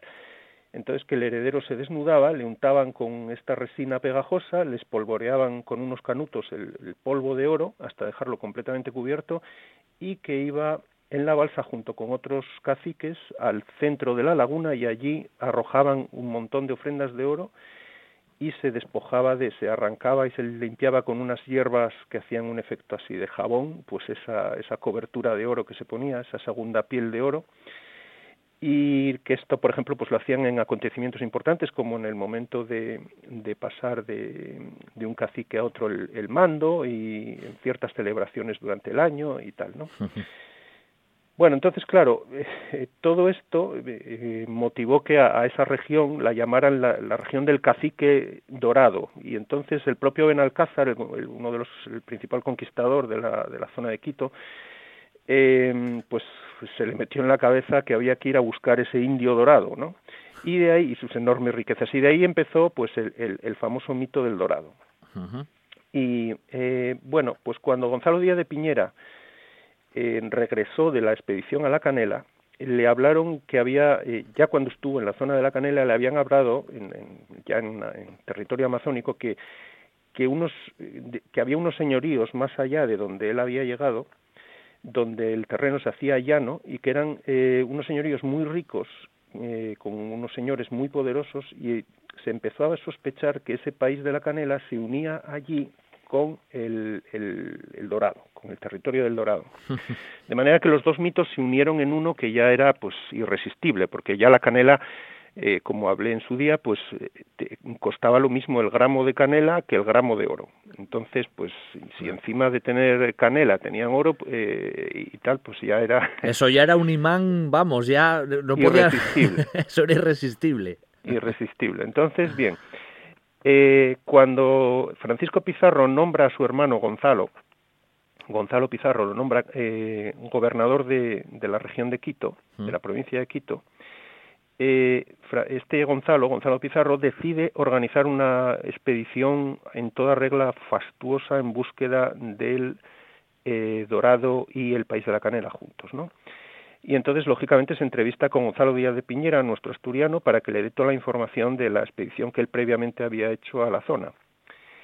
Y así se organiza una expedición que, como digo, fue impresionante, fastuosa, que llevaba eh, pues 240 españoles, 4.000 indígenas porteadores, aunque quizás sea una cifra un poco exagerada, y llevaba muchísimo armamento, pólvora, 200 caballos, eh, entre 2 y 6 mil cerdos para, para suministro, para alimento, cientos de llamas y unos 900 perros de caza.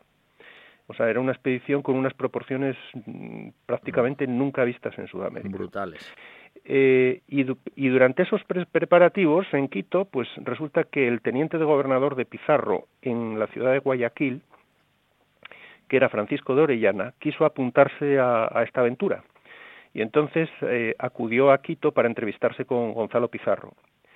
Este Francisco de Orellana era trujillano, como los Pizarro, y además era pariente de ellos. Mm, o sea, que también tenía relación de parentesco.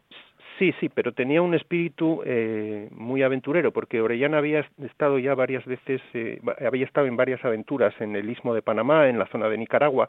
En aquella época se había estado buscando un paso entre los dos océanos, entre entre el Atlántico y el Pacífico y el rey daba una recompensa muy grande a quien encontrase un paso, ¿no? Eh, y había estado en esas exploraciones ya en la zona de, del istmo de, Panamá y, también había estado buscando posibles rutas hacia la, especiería, hacia las islas de las especias y tal, desde allí. Entonces, bueno, todos estos proyectos a Orellana le hacían bullir la cabeza con descubrimientos, ilusiones por la aventura y, hacerse, bueno, pues famoso o rico por haber encontrado estas cosas, ¿no? Era una época de exploraciones por todas partes, algunos de ellos conseguirían éxitos y, Orellana se contagió de este de este de esta ilusión y de este ímpetu, ¿no? Lo cierto es que en todas esas aventuras y algunas batallas había ya perdido un ojo, pero él seguía eh, soñando con estos descubrimientos. Bueno, cuando hubo la guerra, la primera guerra civil entre españoles, entre pizarristas y almagristas, pues eh, Orellana se alineó con los pizarristas, que eran, entre otras cosas, parientes suyos. Él estuvo en la batalla de las Salinas, donde se venció a, Almagro, y eh, Pizarro, entonces, el, gobernador Francisco Pizarro, le, le recompensó dándole la, gobernación de, Guayaquil que era una ciudad, eh, bueno, era un villorio de nada en esa época, pero tenía mucho interés estratégico porque querían unir Guayaquil con Quito, de manera que fuese la, salida al mar de la ciudad de Quito. Bueno, entonces, eh, tras la entrevista que había tenido Orellana con Gonzalo Pizarro, eh, Orellana entonces regresó a Guayaquil a prepararse para la expedición, a reclutar hombres y organizar todo lo que necesitaba para, la aventura. Pero eh, eh, Gonzalo Pizarro, que era muy impaciente, pues salió antes de que llegase Orellana y salió rumbo al, oriente, hacia la selva, hacia finales de febrero del año 41, de 1541 o inicios de marzo. Hmm. Y eh, llevaba de guía en la expedición a Gonzalo Díaz de Piñera, que lógicamente ya conocía el camino. El terreno. Eh, de manera que cuando Orellana eh, llega a Quito con su tropa, se encontró que todos ya se habían marchado y Orellana en ese momento dudó si regresar a, Guayaquil o, seguir en busca de Pizarro y optó por esto último, aunque había gente que se lo estaba quitando de la cabeza, que era muy peligroso y tal. Bueno, llevaba una tropa de unos 23 hombres y, avanzó con ellos eh, detrás de Pizarro, buscando a Pizarro. Mientras tanto, ¿qué ocurre? Que los la expedición de Gonzalo Pizarro pues se había metido en las selvas de montaña al oriente de Quito eh, y allí sufrieron de nuevo, como le había ocurrido también a Gonzalo Díaz de Piñera, un ataque por los indios quijos. Y después además tuvieron un terremoto muy fuerte, vivieron un terremoto muy violento donde hubo desbordamientos de ríos y yo creo que en las crónicas lo que hablan de desbordamiento de ríos se refieren seguramente a que debió haber un desplome en el volcán Antisana, que es un volcán cubierto de nieve que está en la entrada a la Amazonía, hmm. y es posible que con esos terremotos hubiera aludes de, ese volcán y, se, y por ello se desbordasen los ríos de, con ramas y con unas riadas tremendas. Sí, sí. Eh, bueno, si, la, eh, si esta expedición grande que llevaba Gonzalo Pizarro lo pasó tan sumamente mal hasta llegar finalmente a las, a las laderas del, del volcán Sumaco, que es donde establecieron el campamento y era donde había llegado Gonzalo Díaz de Piñera, pues mucho peor le, fue a Orellana con sus 23 hombres, porque iban con muchos menos recursos, menos gente y tal.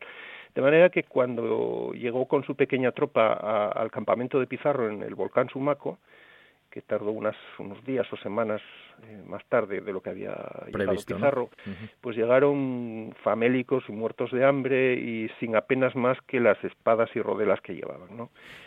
Pero bueno, Pizarro les agasajó y, le, y, de hecho nombró a, Orellana su teniente en la expedición, en, cuando él estuviese ausente y como venía, según dicen los cronistas, fatigado, eh, pues decidieron, eh, y, Gonzalo Pizarro tenía muchas ganas de seguir explorando el entorno en busca de la canela, pues decidieron que se quedase en el campamento allí con, sus hombres, mientras que Pizarro cogió un grupo de élite y se fue a explorar unas semanas el, entorno de, de, donde estaban, sobre todo hacia el este, sí. de donde estaban acampados. Bueno, sería muy largo explicar ahora en detalle cómo fue toda esta aventura, sobre todo de Pizarro y tal.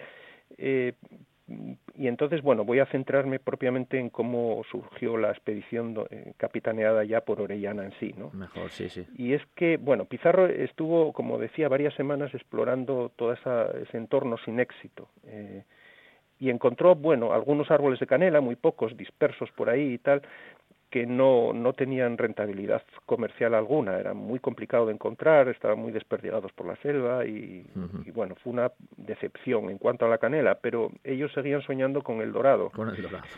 Eh, pero tampoco lo cierto es que estaba encontrando ricos señoríos por ahí de ningún tipo, solamente selva espesa, quebradas boscosas, difíciles de pasar y pueblos de, indígenas eh, de selva, ¿no? muy, muy desperdigados y los indios, bueno, pues les decían que más allá, como siempre, que había ricos señoríos en una tierra llana, que eso sí es cierto, porque eh, después de esta zona de, del piedemonte de los Andes, pues es donde empieza el gran llano amazónico.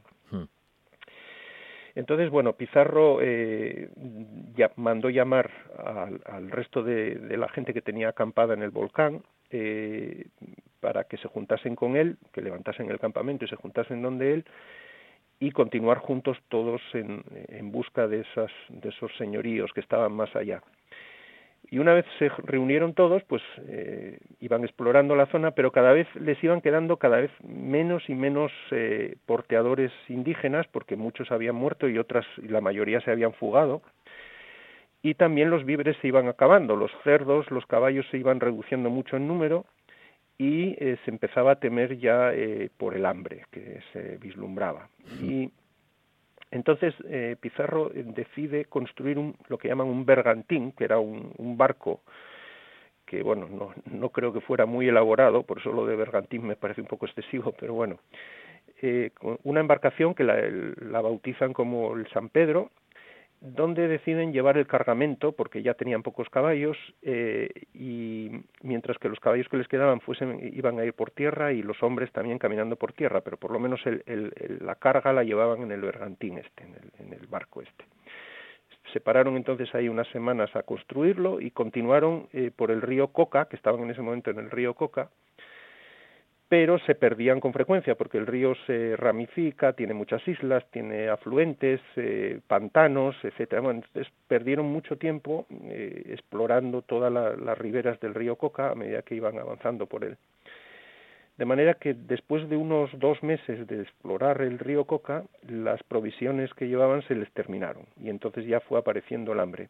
A mí la verdad es que siempre me sorprendió que, que fuera un tormento para ellos el hambre en un sitio como la selva amazónica, porque eh, bueno, conseguir caza en la selva amazónica puede ser ciertamente complicado, sí.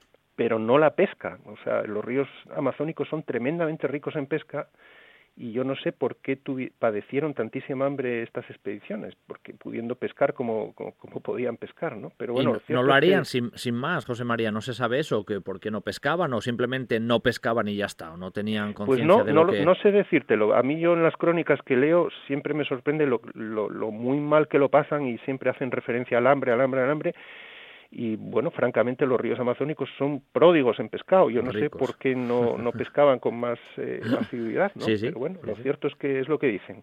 Correcto. Bueno, los indios eh, se les iba acabando las provisiones y los indios les, les, les, decían los guías que llevaban que a unas 15 jornadas de donde estaban llegarían a otro río muy grande y poderoso, donde había caciques muy ricos y alimentos en abundancia para todos ellos. Entonces, Pizarro en ese momento decidió que su teniente, Orellana, bajase con el barco eh, para comprobar esa, eh, si, eso era así que, y que en tal caso cargase abundante comida y regresase lo primero posible a, a, donde estaban los demás con esa comida. Entonces, eh, Orellana aceptó muy bien la idea, le encantó la idea. Ah, de hecho, hay gente que, hay pues, investigadores que creen que fue el propio Orellana quien se lo propuso a, Pizarro.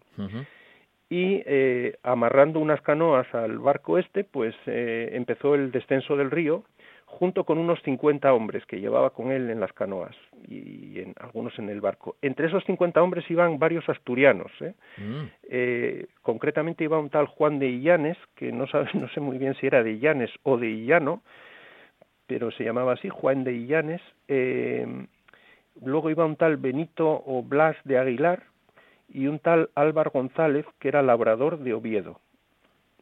por lo menos estos tres eran asturianos y iban con, con Orellana. Curioso, porque de esos no, de esos no de esos personajes no se conoce gran cosa, ¿verdad, José no, María, eh? No, la verdad es que no, no se sabe mucho, ¿no?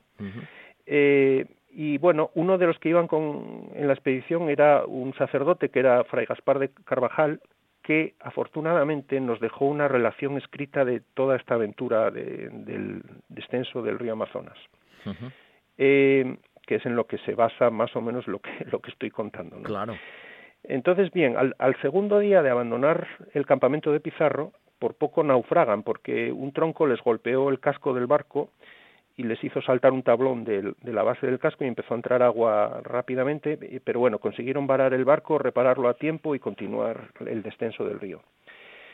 Entonces siguieron descendiendo por el río Coca y iban viendo cómo el caudal cada vez se iba haciendo más rápido y más, más fuerte, porque iba recibiendo muchos afluentes, sobre todo por el lado derecho hasta que un día llegaron a, encontrarse con otro río muy grande, mucho más, era incluso más grande que el, que ellos eh, recorrían, que era el río Napo. En realidad el río Coca es un afluente del río Napo. Mm. Y este río Napo además es un afluente a su vez notable e importante del, Amazonas. Eh, entonces, una vez que llegaron al Napo, eh, pues continuaron descendiendo por él y cuando ya llevaban algo más de una semana, pues de, haber abandonado a Pizarro, pues veían que no aparecían esos poblados ricos que estaban esperando y el hambre ya los, los estaba desesperando. De hecho, dice la crónica que estaban comiendo cueros, suelas de zapato cocidas, que a veces incursionaban en la selva para buscar raíces y hierbas, pero que, muchas veces era peor el remedio que la enfermedad porque eran tóxicas. Eh, bueno, estaban desesperados del hambre, ¿no? Y entonces llegó el gran momento que era eh, tener que tomar una decisión sobre, por parte de Orellana, que era, la disyuntiva era si regresar con Pizarro o si seguir río abajo, alejándose para siempre del resto de, los compañeros que habían dejado arriba. Hay que tener en cuenta que ya llevaban unos ocho días descendiendo el río y además con una corriente relativamente fuerte. Entonces, por otro lado, además estaban con el muy debilitados por el hambre y, plantearse remontar contracorriente el río, pues les parecía tarea imposible, ¿no? Eh, el propio Carvajal, el sacerdote que deja la crónica, dice que porque aunque quisiéramos volver agua arriba, no era posible por la gran corriente y tratar de ir por tierra era imposible. Bueno. Entonces... Eh, ¿Qué te parece si, José Mario, hoy lo dejamos ahí? Eh? Porque, porque yo creo que es buen punto. ¿eh? En, esa, en esa especie de no, de, no retorno, ¿eh? y en este caso, en el próximo episodio, pues nos metemos propiamente ya en esa, en esa aventura ¿no? inmensa de, del Amazonas y lo comentamos ya el domingo que viene en el segundo episodio, ¿vale? Perfecto, muy bien. Venga, José María, pues hoy ha sido apasionante escucharte, como siempre, para que te voy a engañar. Y el domingo que viene seguimos con la segunda parte de esta aventura de Orellana por el río Amazonas. Así que, como siempre, gracias y hablamos el domingo que viene. Un abrazo, José María. Otro para vosotros, gracias. Azulejos Avilés, especialistas en obras y reformas de baños y cocinas. 25 años de experiencia nos avalan. Azulejos Avilés, solo trabajamos con materiales de primera calidad. Azulejos Avilés, grés, sanitarios, parquet y en el mercado creciente de la carpintería de aluminio, muebles de baño y mamparas. Financiación a su medida. Azulejos Avilés, en Avenida de Alemania 14. Contacte con nosotros en el teléfono 985-562969 o a través de nuestra página web azulejosavilés.com.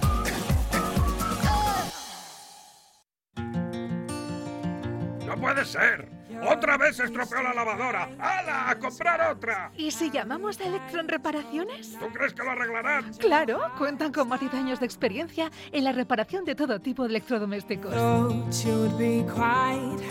Electron Reparaciones. Consúltenos sin compromiso. Estaremos encantados de atenderle en su domicilio o en nuestro local, en la calle Pérez de Ayala 28 de Gijón. Puede llamarnos marcando el 673-743-190 o el 984 84 11 84. Y no se olvide de consultar nuestra web electronreparaciones.com.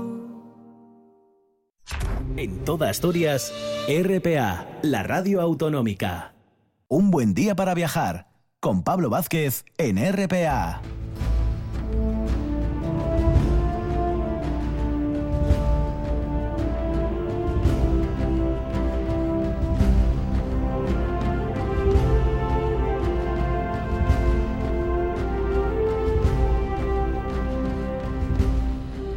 Tras este recorrido apasionante con Orellana y descubriendo prácticamente el Amazonas, nos vamos a ir, o vamos a volver en este caso, al territorio asturiano y vamos a hacer una especie, casi puedo decir yo, de ruta de carácter arqueológico, con un trasfondo romano, y para hablar de esas villas romanas que, bueno, tenemos ahí en el territorio Astur, y para hacer esa ruta arqueológica siguiendo esas villas romanas, tenemos a un buen amigo del programa que ya se ha pasado por aquí en alguna, en alguna ocasión y que no es otro que el arqueólogo historiador eh, Juan Muñiz. Muy buenos días, Juan.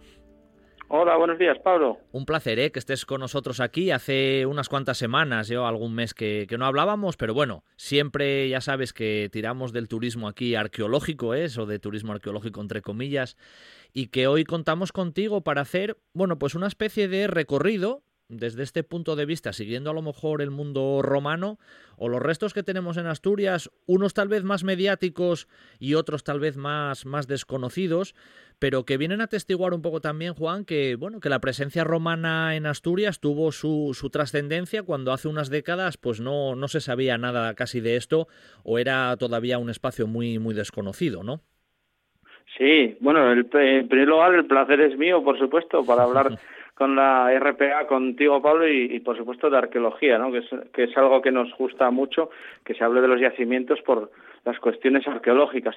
Eh, efectivamente, hace unos años que estamos teniendo uh, muchísimas novedades porque, por suerte, hay numerosos estudios trabajando sobre ese periodo de la antigüedad, la romanidad en Asturias, y bueno, pues hoy en día podemos ofrecer mucha más información que hace 20 o 25 años y que ojalá dentro de 20 o 25 sea el doble o el triple, que estos, que estos proyectos continúen, ¿no? Porque, bueno, vamos a hablar un poco de proyectos que empezaron y acabaron porque eran prácticamente una iniciativa particular de algún investigador y, vamos a ver pues que hay ejemplos que nos suenan a todos y de repente decimos hombre pues es verdad que no se excava desde el año cincuenta y tantos ¿no? claro eso sí, sí. eso es un detalle un detalle curioso ¿eh, Juan que a lo mejor es lo que decía yo al principio y tú acabas de, de hacer un poco también reseña que hay cosas que tenemos o nombres o lugares que a lo mejor tenemos en mente desde hace desde hace mucho tiempo pero, pero que están casi un poquito dejados de la mano de Dios, o luego los años han ido pasando y se han quedado un poco ahí en el ostracismo, y ahora suenan mucho, pues, por ejemplo, donde tú también estás trabajando, ¿no? La zona de, del Chao San Martín, o también en este caso ahí en las regueras, ¿no? Con, con esa villa romana impresionante, pero todavía queda mucho por hacer en ese sentido, ¿no, Juan?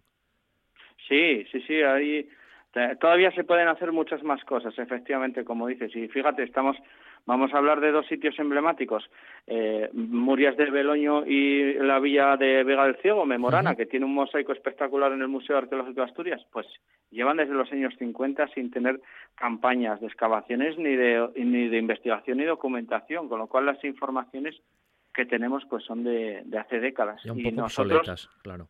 Sí, por suerte lo que está ahora, pues eh, en marcha algunos proyectos y bueno, podemos ir viendo cosas, proyectos muy muy desiguales entre ellos, quiero decir que unos eh, superproyectos que caminan solos, que tienen su propia dinámica y todo eso, y otros pues que estamos intentando echar a andar y que necesitamos apoyo de la administración y de los particulares, ¿no? Pero que bueno, vamos, yo creo que vamos en una buena dirección todos. Por, por, cierto, antes de a lo mejor especificar alguno de esos puntos que tú ya mencionaste, ¿por qué crees mm, que después de tantos años algunos de esos lugares como mencionabas, ¿no? O la Vega del Ciego, las Murias de Beloño, no se ha vuelto a intervenir arqueológicamente con los métodos más modernos que hay ahora, lógicamente 20 o 25 años después de haber intervenido por primera vez? ¿Por qué se quedó eso ahí un poco en el olvido o ahí un poco entre paréntesis? Yo creo que es la falta de una eh, de una programación cultural ordenada en ese sentido. Es decir, hay proyectos que contaron con muchísima confianza y con, y con grandísimos presupuestos. Y hay otros, bueno, pues que por razones de los investigadores, porque no tenían enfocada hacia ahí su carrera profesional o sus tesis o lo que sea, quedaron un poco en el olvido. Y como carecemos de un programa, digamos, autonómico de investigación en todas las líneas, eh, pues vamos, hay estas carencias y esos parones en la investigación. Fíjate que la línea de subvenciones, por ejemplo, las pedimos los particulares, los investigadores particulares eh, al Principado. Entonces, claro, digamos que la arqueología funciona, sí, con apoyo del Principado, sí, pero está el investigador detrás, es que es el que tira del proyecto. No hay un plan estratégico, ni a nivel administrativo, ni a nivel académico, que, que mantenga eh, estas, estas líneas, ¿no? que podían ser interesantísimas primero, para la historia de Asturias, que ese es el objetivo principal. Segundo, para el desarrollo de carreras profesionales de la gente que está estudiando hoy en día en la universidad. Y tercero, lo que todos sabemos, cómo repercute eso en el turismo, en la promoción eh, buena, en la promoción de la, de la imagen cultural de los lugares, para que, bueno, el turismo que tenemos este año, igual que el año pasado, tan limitado y tan condicionado al territorio, pues que pueda ir y disfrutar, pero primero necesita saber lo que hay. Entonces, bueno, eso es lo, que hay que hacer, ese trabajo. Es que este tema lo hemos tratado también con bueno, un compañero, con Ángel Villa, en el tema castreño, que a veces no, casi no nos percatamos y a veces los propios asturianos, Juan, de, de la riqueza arqueológica que, que tenemos ahí a veces a la puerta de casa y que los mismos asturianos a veces no, no, no sabemos valorar bien o no lo sabemos, no sé, si inculcarlo bien no sé qué ha pasado ahí, pero que son recursos que tenemos a nivel turístico impresionantes y que en otros países, a lo mejor con menos, pues hacen más, no sé, es por un punto de vista personal que te digo yo también, ¿eh, Juan? No sé si estás de acuerdo. No, no, estoy, estoy absolutamente de acuerdo y, es, y eso es una realidad, ¿eh? Porque, eh, mira,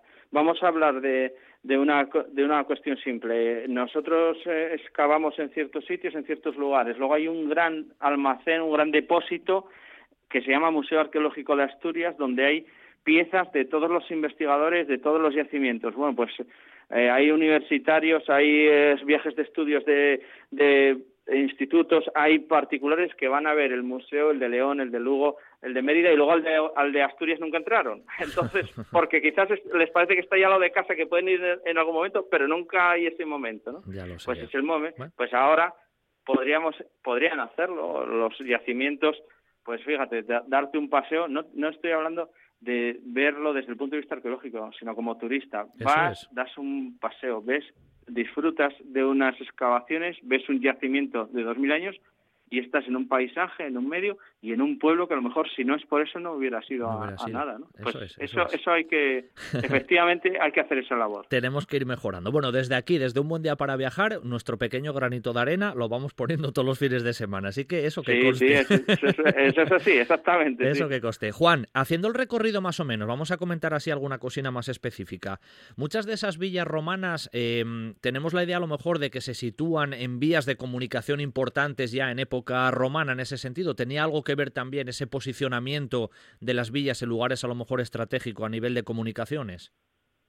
Sí, en, primer eh, término hay que decir que las, eh, las villas pertenecen a un momento de la romanidad avanzado, no es, son los campamentos, no es el momento de, de invasión y aculturación, sino que es un momento en el que ya la población ha asimilado la forma de vivir romana, entonces estamos hablando del siglo segundo tercero, y hay una red de comunicaciones, como dices, y lógicamente se distribuyen en el territorio pero condicionados a la accesibilidad a, las rutas principales.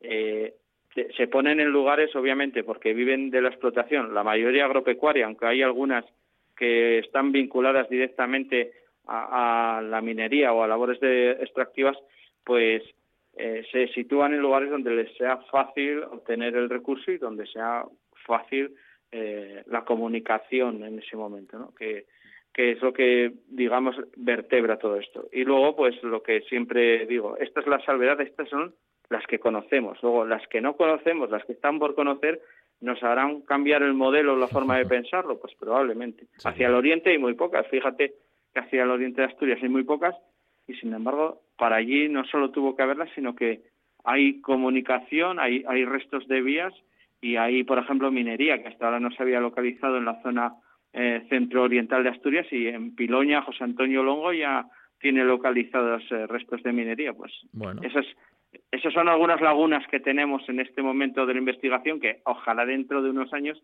ya tengamos una mejor perspectiva. Se vayan subsanando, sí. Hablamos ahí un poco de, Vega del Ciego, ¿no? En la zona ahí de, de Memorana. ¿Qué, nos, nos encontramos ahí, Juan?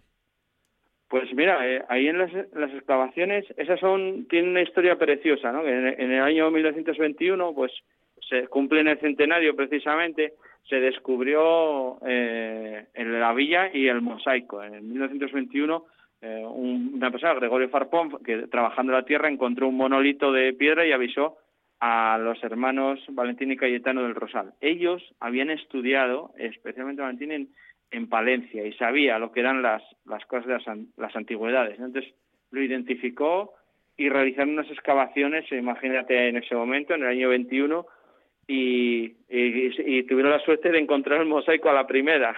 Entonces, esa fue la noticia que mandó al Carballón, que comunicó a, Fermín Canella, que enviaron a, Madrid, ¿no? Con una foto incluso en el que dice la carta, para que vea que no es una fantasía, ¿no? Que habían encontrado ese pavimento. Y ahí, pues eso, estuvo, se excavó en ese momento. Hubo, la volvieron a tapar inmediatamente porque los vecinos empezaron a llevarse piedras de los mosaicos, que es una costumbre que nunca comprenderé y que ocurre todavía de hoy y se tapó en el año 21 y luego hasta el año 51, que fue Aragoneses, a volver a excavarlo para llevarse al museo, pues perdimos esos 30 años, no hay apenas información. Mm. De lo que publica Aragoneses vemos que encontraron paredes robustas, una distribución, eh, habitaciones absidiadas, un largo pasillo y sobre todo muros de, con cámara interna de aire. O sea que es una construcción soberbia en cuanto a su tamaño tiene que ser grandísima pero bueno ahí se paró la investigación en, esa de Vega del Ciego fíjate. Y se volverá a ver si se vuelve algún día. Oye ahora vosotros estáis intensamente que es así que ahora a nivel mediático ha tenido más digamos más repercusión no que es el tema de, de la estaca que ya hablamos contigo hace unos meses que es así bueno está dando también bueno buenas informaciones en ese sentido Juan. Sí ahí estamos registrando en la estaca estamos registrando muchísima información por muchos medios. La Asociación de Amigos de la Villa Romana, que es quien organiza y facilita los presupuestos, están tan interesados en su promoción como en, como en conocer, ¿no? Entonces nos permite hacer estudios de geofísica, realizamos eh, eh, estudios tecnológicos, pues de eh, con bueno, un tipo de fotografía que nos permite ver las temperaturas de los suelos para intentar detectar edificios. Y ahí lo que hay es eh, lo que está excavándose actualmente son dos edificios, ¿no? Una residencia principal con que tenía al menos dos mosaicos y un edificio eh, cercano que era un edificio dedicado a labores auxiliares, algo que tenía que ver con el modo a lo que se dedicaban los propietarios de la estaca. Y ahí, pues bueno, tratamos de, por un lado, eh, rescatar información del tipo de las pinturas, las decoraciones internas, cosas que son muy llamativas y que atraen a la gente y que nos sirve para la promoción eh, turística y cultural, porque la gente va allí por ver el mosaico, no va allí a darse un paseo al, pie del río, ¿no? Van a ver el mosaico, van a ver la villa y todo eso, y luego nosotros a su vez pues obtenemos información sobre materiales, tipos de construcciones, tipos de plantas del edificio, porque con la geofísica podemos ver eh, una planta eh, ideal de, lo que hay ahí debajo, luego hay que excavar para comprobarlo. Y bueno, eh, todo eso lo estamos agregando a las investigaciones de los años 50 que ya se habían realizado ahí por, por Jordá sobre todo y bueno, como José Manuel González, que era otro reguerano, y bueno, informaciones cruzándola con documentación que hay en la catedral, eh, en San Vicente también hay documentación alusiva. Bueno, intentamos hacer una cosa, un proyecto grande, ¿eh? lo que pasa que se funciona no funciona con pilas alcalinas, ¿eh?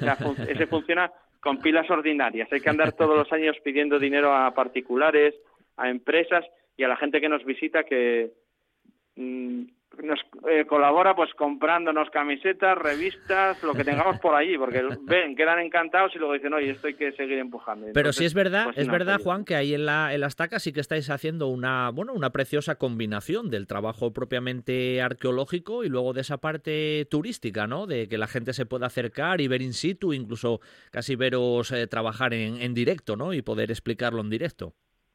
Eso es, eso es para nosotros lo mejor y es eh, fundamental para que vean, para que se compruebe, ¿no? Que no está reñido el patrimonio con el desarrollo. En Las Regueras, que es un municipio pequeño con muy pocos recursos económicos, pues facilitar que mil personas vayan un fin de semana a ver esto, pues genera un movimiento, genera realmente, pues, eh, que haya la hostelería es la que, principal que se beneficia, pero bueno, la gente pasea, conoce el lugar y les gusta y, y ahí ven, pues, el beneficio que tiene realizar campañas de excavaciones donde se hacen eh, datos, ya te digo, desde el punto de vista histórico o de avance tecnológico muy concretos, pero hay otros datos y hay otro beneficio que es para el resto de la gente, ¿no? Y estamos contentísimos con eso. Y con la asociación que está orgullosa de ver, por supuesto, su empeño y su esfuerzo reflejado. La gente lo visita, sales en el periódico, sales en los medios, pues eso es súper satisfactorio para todos. Evidente. Oye, luego en Gijón,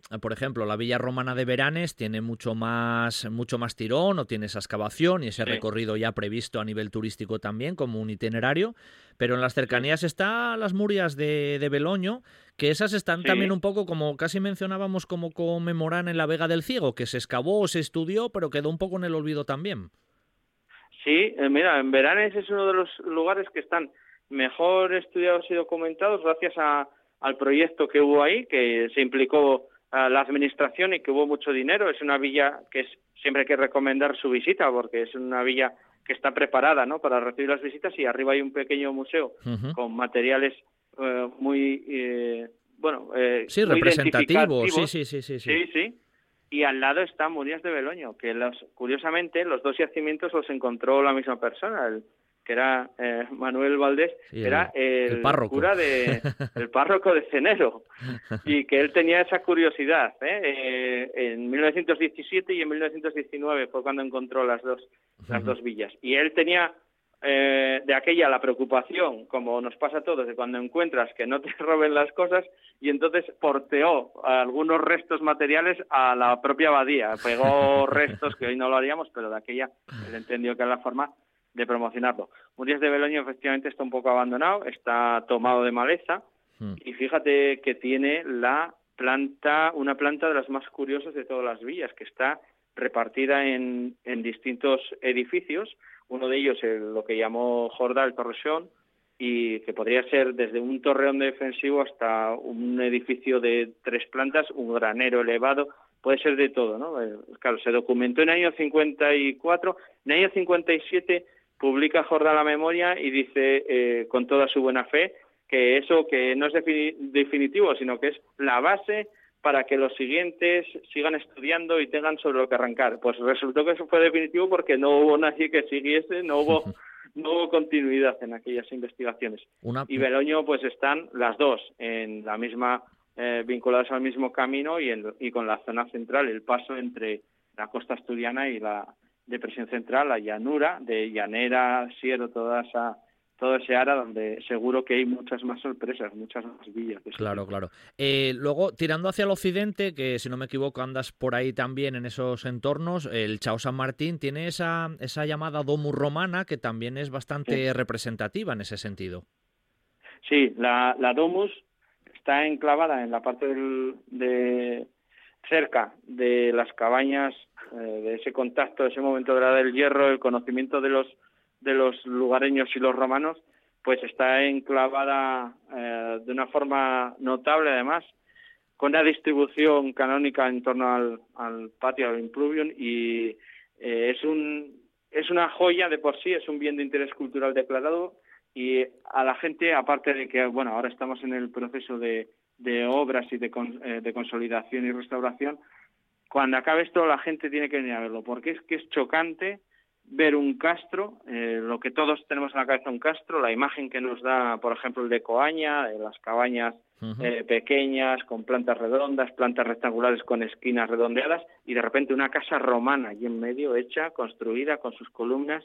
Es una imagen chocante y el lugar es idílico, entonces eh, con un museo con una colección extraordinaria, porque la colección es impresionante, lo que el material que se recuperó en las campañas de excavaciones de, del Chao San Martín y bueno, eh, este este está sin duda vinculado a la minería del suroccidente, ¿no? La, eh, quien se haya construido esta casa, desde luego, tiene una relación directa ¿no? con la explotación del territorio y ese camino que iba de Lugo de Llanera a, Lucus Augusti, al Lugo de Galicia, ¿no? que pasa aquí al lado, que hoy es el Camino de Santiago. Exactamente, sí, que al final está todo intrincado ahí. Oye, mira, que el tiempo ya se nos pasa volando hablando, hablando contigo, Juan, pero una última que te hago. Hemos nombrado la zona ahí, Vega del Ciego, Memorana, eh, Veranes, las Murias de Beloño, La Estaca, la zona del Chao San Martín. ¿Hay alguna más que nos dejamos por ahí en el tintero que ya se conozca o, o en incipiente excavación o de momento más o menos es lo que tenemos sobre la mesa?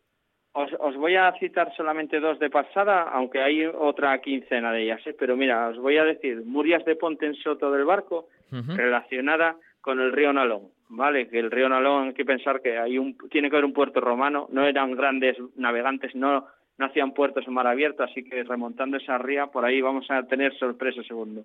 Y la otra, Boides, ¿no? que está en, ah, en Puelles, en Villaviciosa. y esa, la excavación de José Menéndez, las fotos que hay son túneles, excavaciones de columnas completas tumbadas, eh, pisos altos con las escaleras conservadas, todo eso, eh, eso es una es notable y va a ser un hallazgo extraordinario volver a verlo y volver a documentar ¿no? todo eso que ya pudimos ver hace 80 años y que ojalá lo veamos pronto. Fantástico, pero mira, nos, nos, nos pones ahí casi ya la miel en los labios, ¿no? De todo lo que puede, de todo lo que puede llegar en los próximos años con respecto a esta cuestión que, mezcla y aúna la parte arqueológica lógicamente, nuestra historia, con esa evolución también del turismo y de que esos sean recursos de cara a la actividad turística en, Asturias, un turismo relacionado con, la arqueología. Así que, Juan, hoy solamente puedo darte las gracias, estaríamos hablando mucho más tiempo, pero seguro que volveremos a hablar no,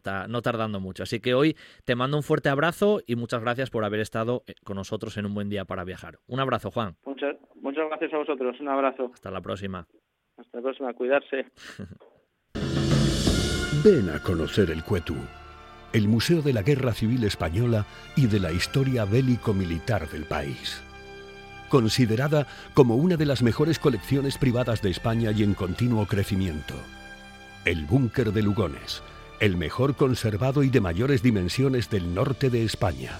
Y la colección militar de Coyoto, formada por cuatro grandes colecciones particulares y que empieza a ser considerada como una de las mejores de la Guerra Civil Española. Reserve visita en el 984 100 100 o en el 670 333 111. Museo del Cuetu. Historia de Asturias. Historia de España. Antuña Abogados, despacho multidisciplinar asturiano fundado en 1954, con nueve cualificados profesionales a su servicio para atenderle en todas las ramas del derecho. Localícenos entre www.antunabogados.es. Estás escuchando, escuchando RPA, RPA, la radio autonómica de Asturias. La nuestra.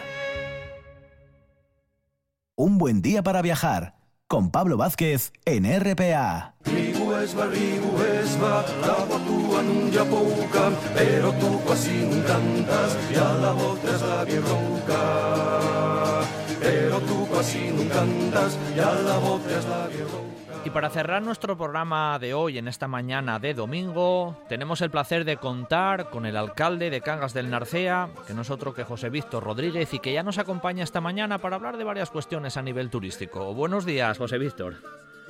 Muy buenos días. Un placer ¿eh? contar contigo en estos minutos de radio para hablar de Cangas del Narcea, que de vez en cuando en el programa tiene, tiene cabida. Y en esta ocasión, lo primero que te voy a preguntar, José Víctor, es un poco por esa cuestión que acabáis de como quien dice, presentar, ¿no? No hace, no hace muchos días. Con respecto a una serie de rutas en relación con la bicicleta, señalizaciones y demás, ¿no? Como incentivando un poco, por decirlo de algún modo, ese turismo relacionado con el mundo de la bici que tiene, bueno, que tiene mucho auge y en el Consejo de Cagas de Narcea, por supuesto, también. Bueno, en primer lugar, agradeceros la, la oportunidad de, de poder hacer una descripción de la visita por el territorio. Así que quiero agradecerlo y obviamente el placer pues es nuestro que contéis en, vuestro espacio con, con, nosotros y en este caso, pues bueno, como bien dices, efectivamente rutas de bicicleta y tomando además como eje lo que teníamos que obligatoriamente tomar como eje, que es el santuario del acebo, por varios motivos. El primero de ellos, que a lo mejor no es el más importante, pero el primero de ellos es porque es la etapa de Cana de la vuelta de la vuelta a Asturias, final de etapa de vuelta a España y uno de los recursos eh, que tenemos en cuanto a, turísticos en nuestro en nuestro municipio. ¿no? Hemos presentado estas seis rutas a los que invitamos a todo el mundo a, hacerlas y, bueno podemos desgranar un poquitín eh, según me vayas preguntando de, qué se trata. Sí, bueno, vamos, vamos a desgranarlas un poquitín en estos minutos, eh, porque ¿cuántas rutas me comentabas que son? En realidad, siempre girando como ese eje principal del santuario de, del acebo, que como tú decías es el punto clave del recorrido. Efectivamente, son seis rutas eh, las que hemos diseñado ahora por diferentes vertientes. Lo bueno que tiene el santuario del acebo es que puedes ascenderlo y bajar eh, por muy diferentes tramos, ¿no? Y además adaptados a, las diferentes dificultades que, quiera ponerle que quiera ponerle uno. Aparte de, en este caso el cicloturismo, hay otras que tienen que ver con la con la BTT y, en este caso pues no, hemos apostado en, este producto, la de BTT ya la tenemos señalizada, pues por el por el por la bicicleta de carretera, ¿no? Por el cicloturismo. Sí, sí.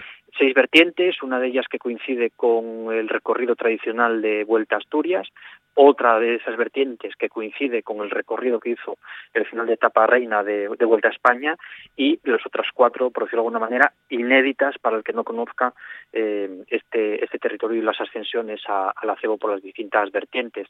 Y todas ellas aspiran en algún momento, incluso hasta incluso todas ellas, a ser final de, de Vuelta a Asturias o Vuelta a España. Pero siempre una buena forma para el aficionado a las dos ruedas, en este sentido, a dar pedales, de conocer también el concejo y ese entorno del santuario, José Víctor.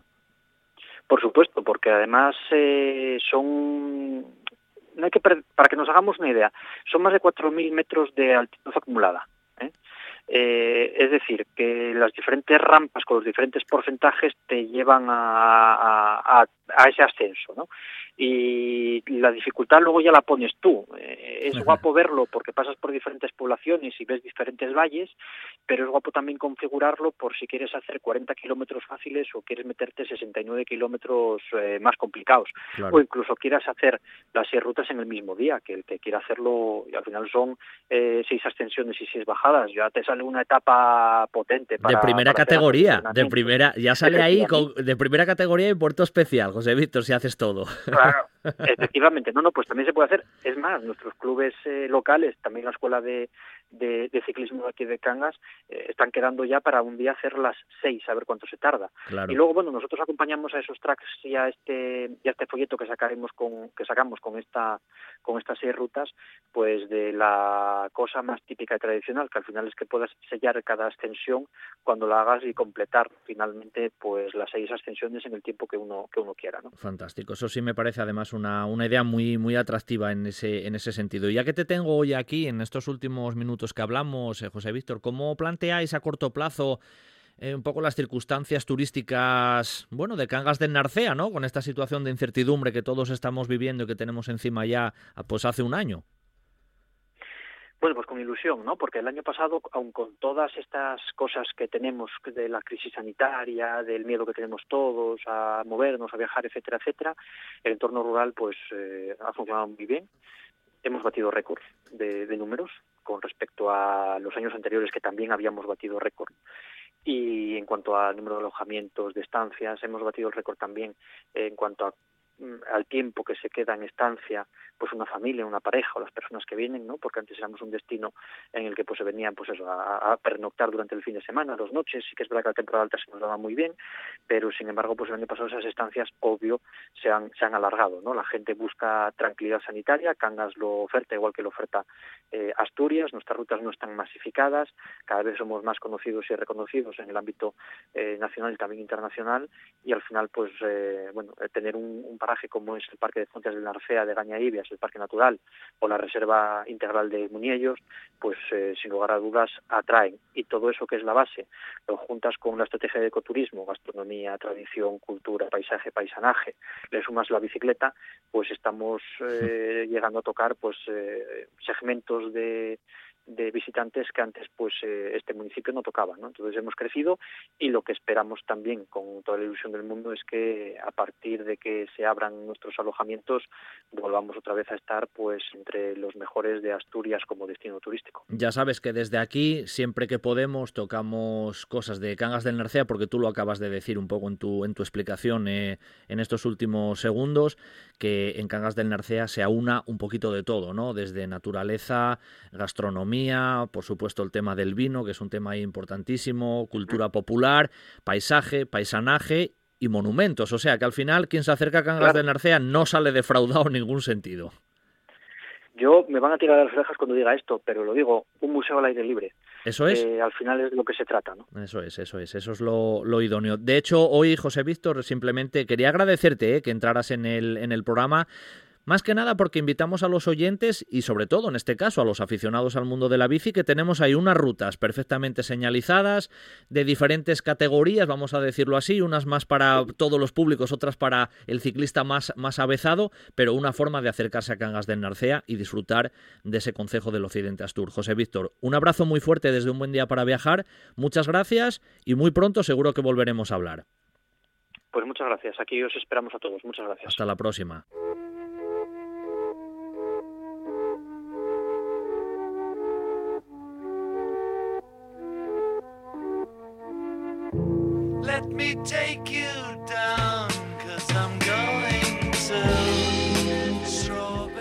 Y hasta aquí nuestro tiempo de viaje matinal en esta mañana de domingo viajera. Pero no lo dudéis, el fin de semana que viene regresaremos con siempre más viajes, más invitados, más amigos que nos contarán muchas más historias. Siempre aquí en RPA, en un buen día para viajar. En los mandos técnicos, una vez más, Juan Saiz Pendas y al micrófono vuestro amigo Pablo Vázquez. El sábado que viene, más viaje en un buen día para viajar. Hasta el sábado próximo.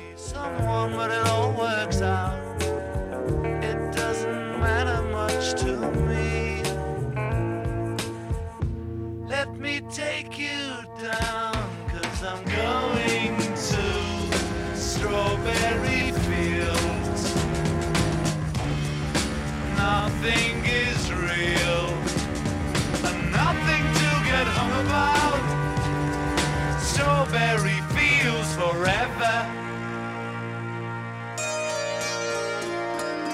No one I think is in my tree. I mean, it must be high or low. That is, you can't, you know, tune in, but it's alright. That is, I think it's not too bad.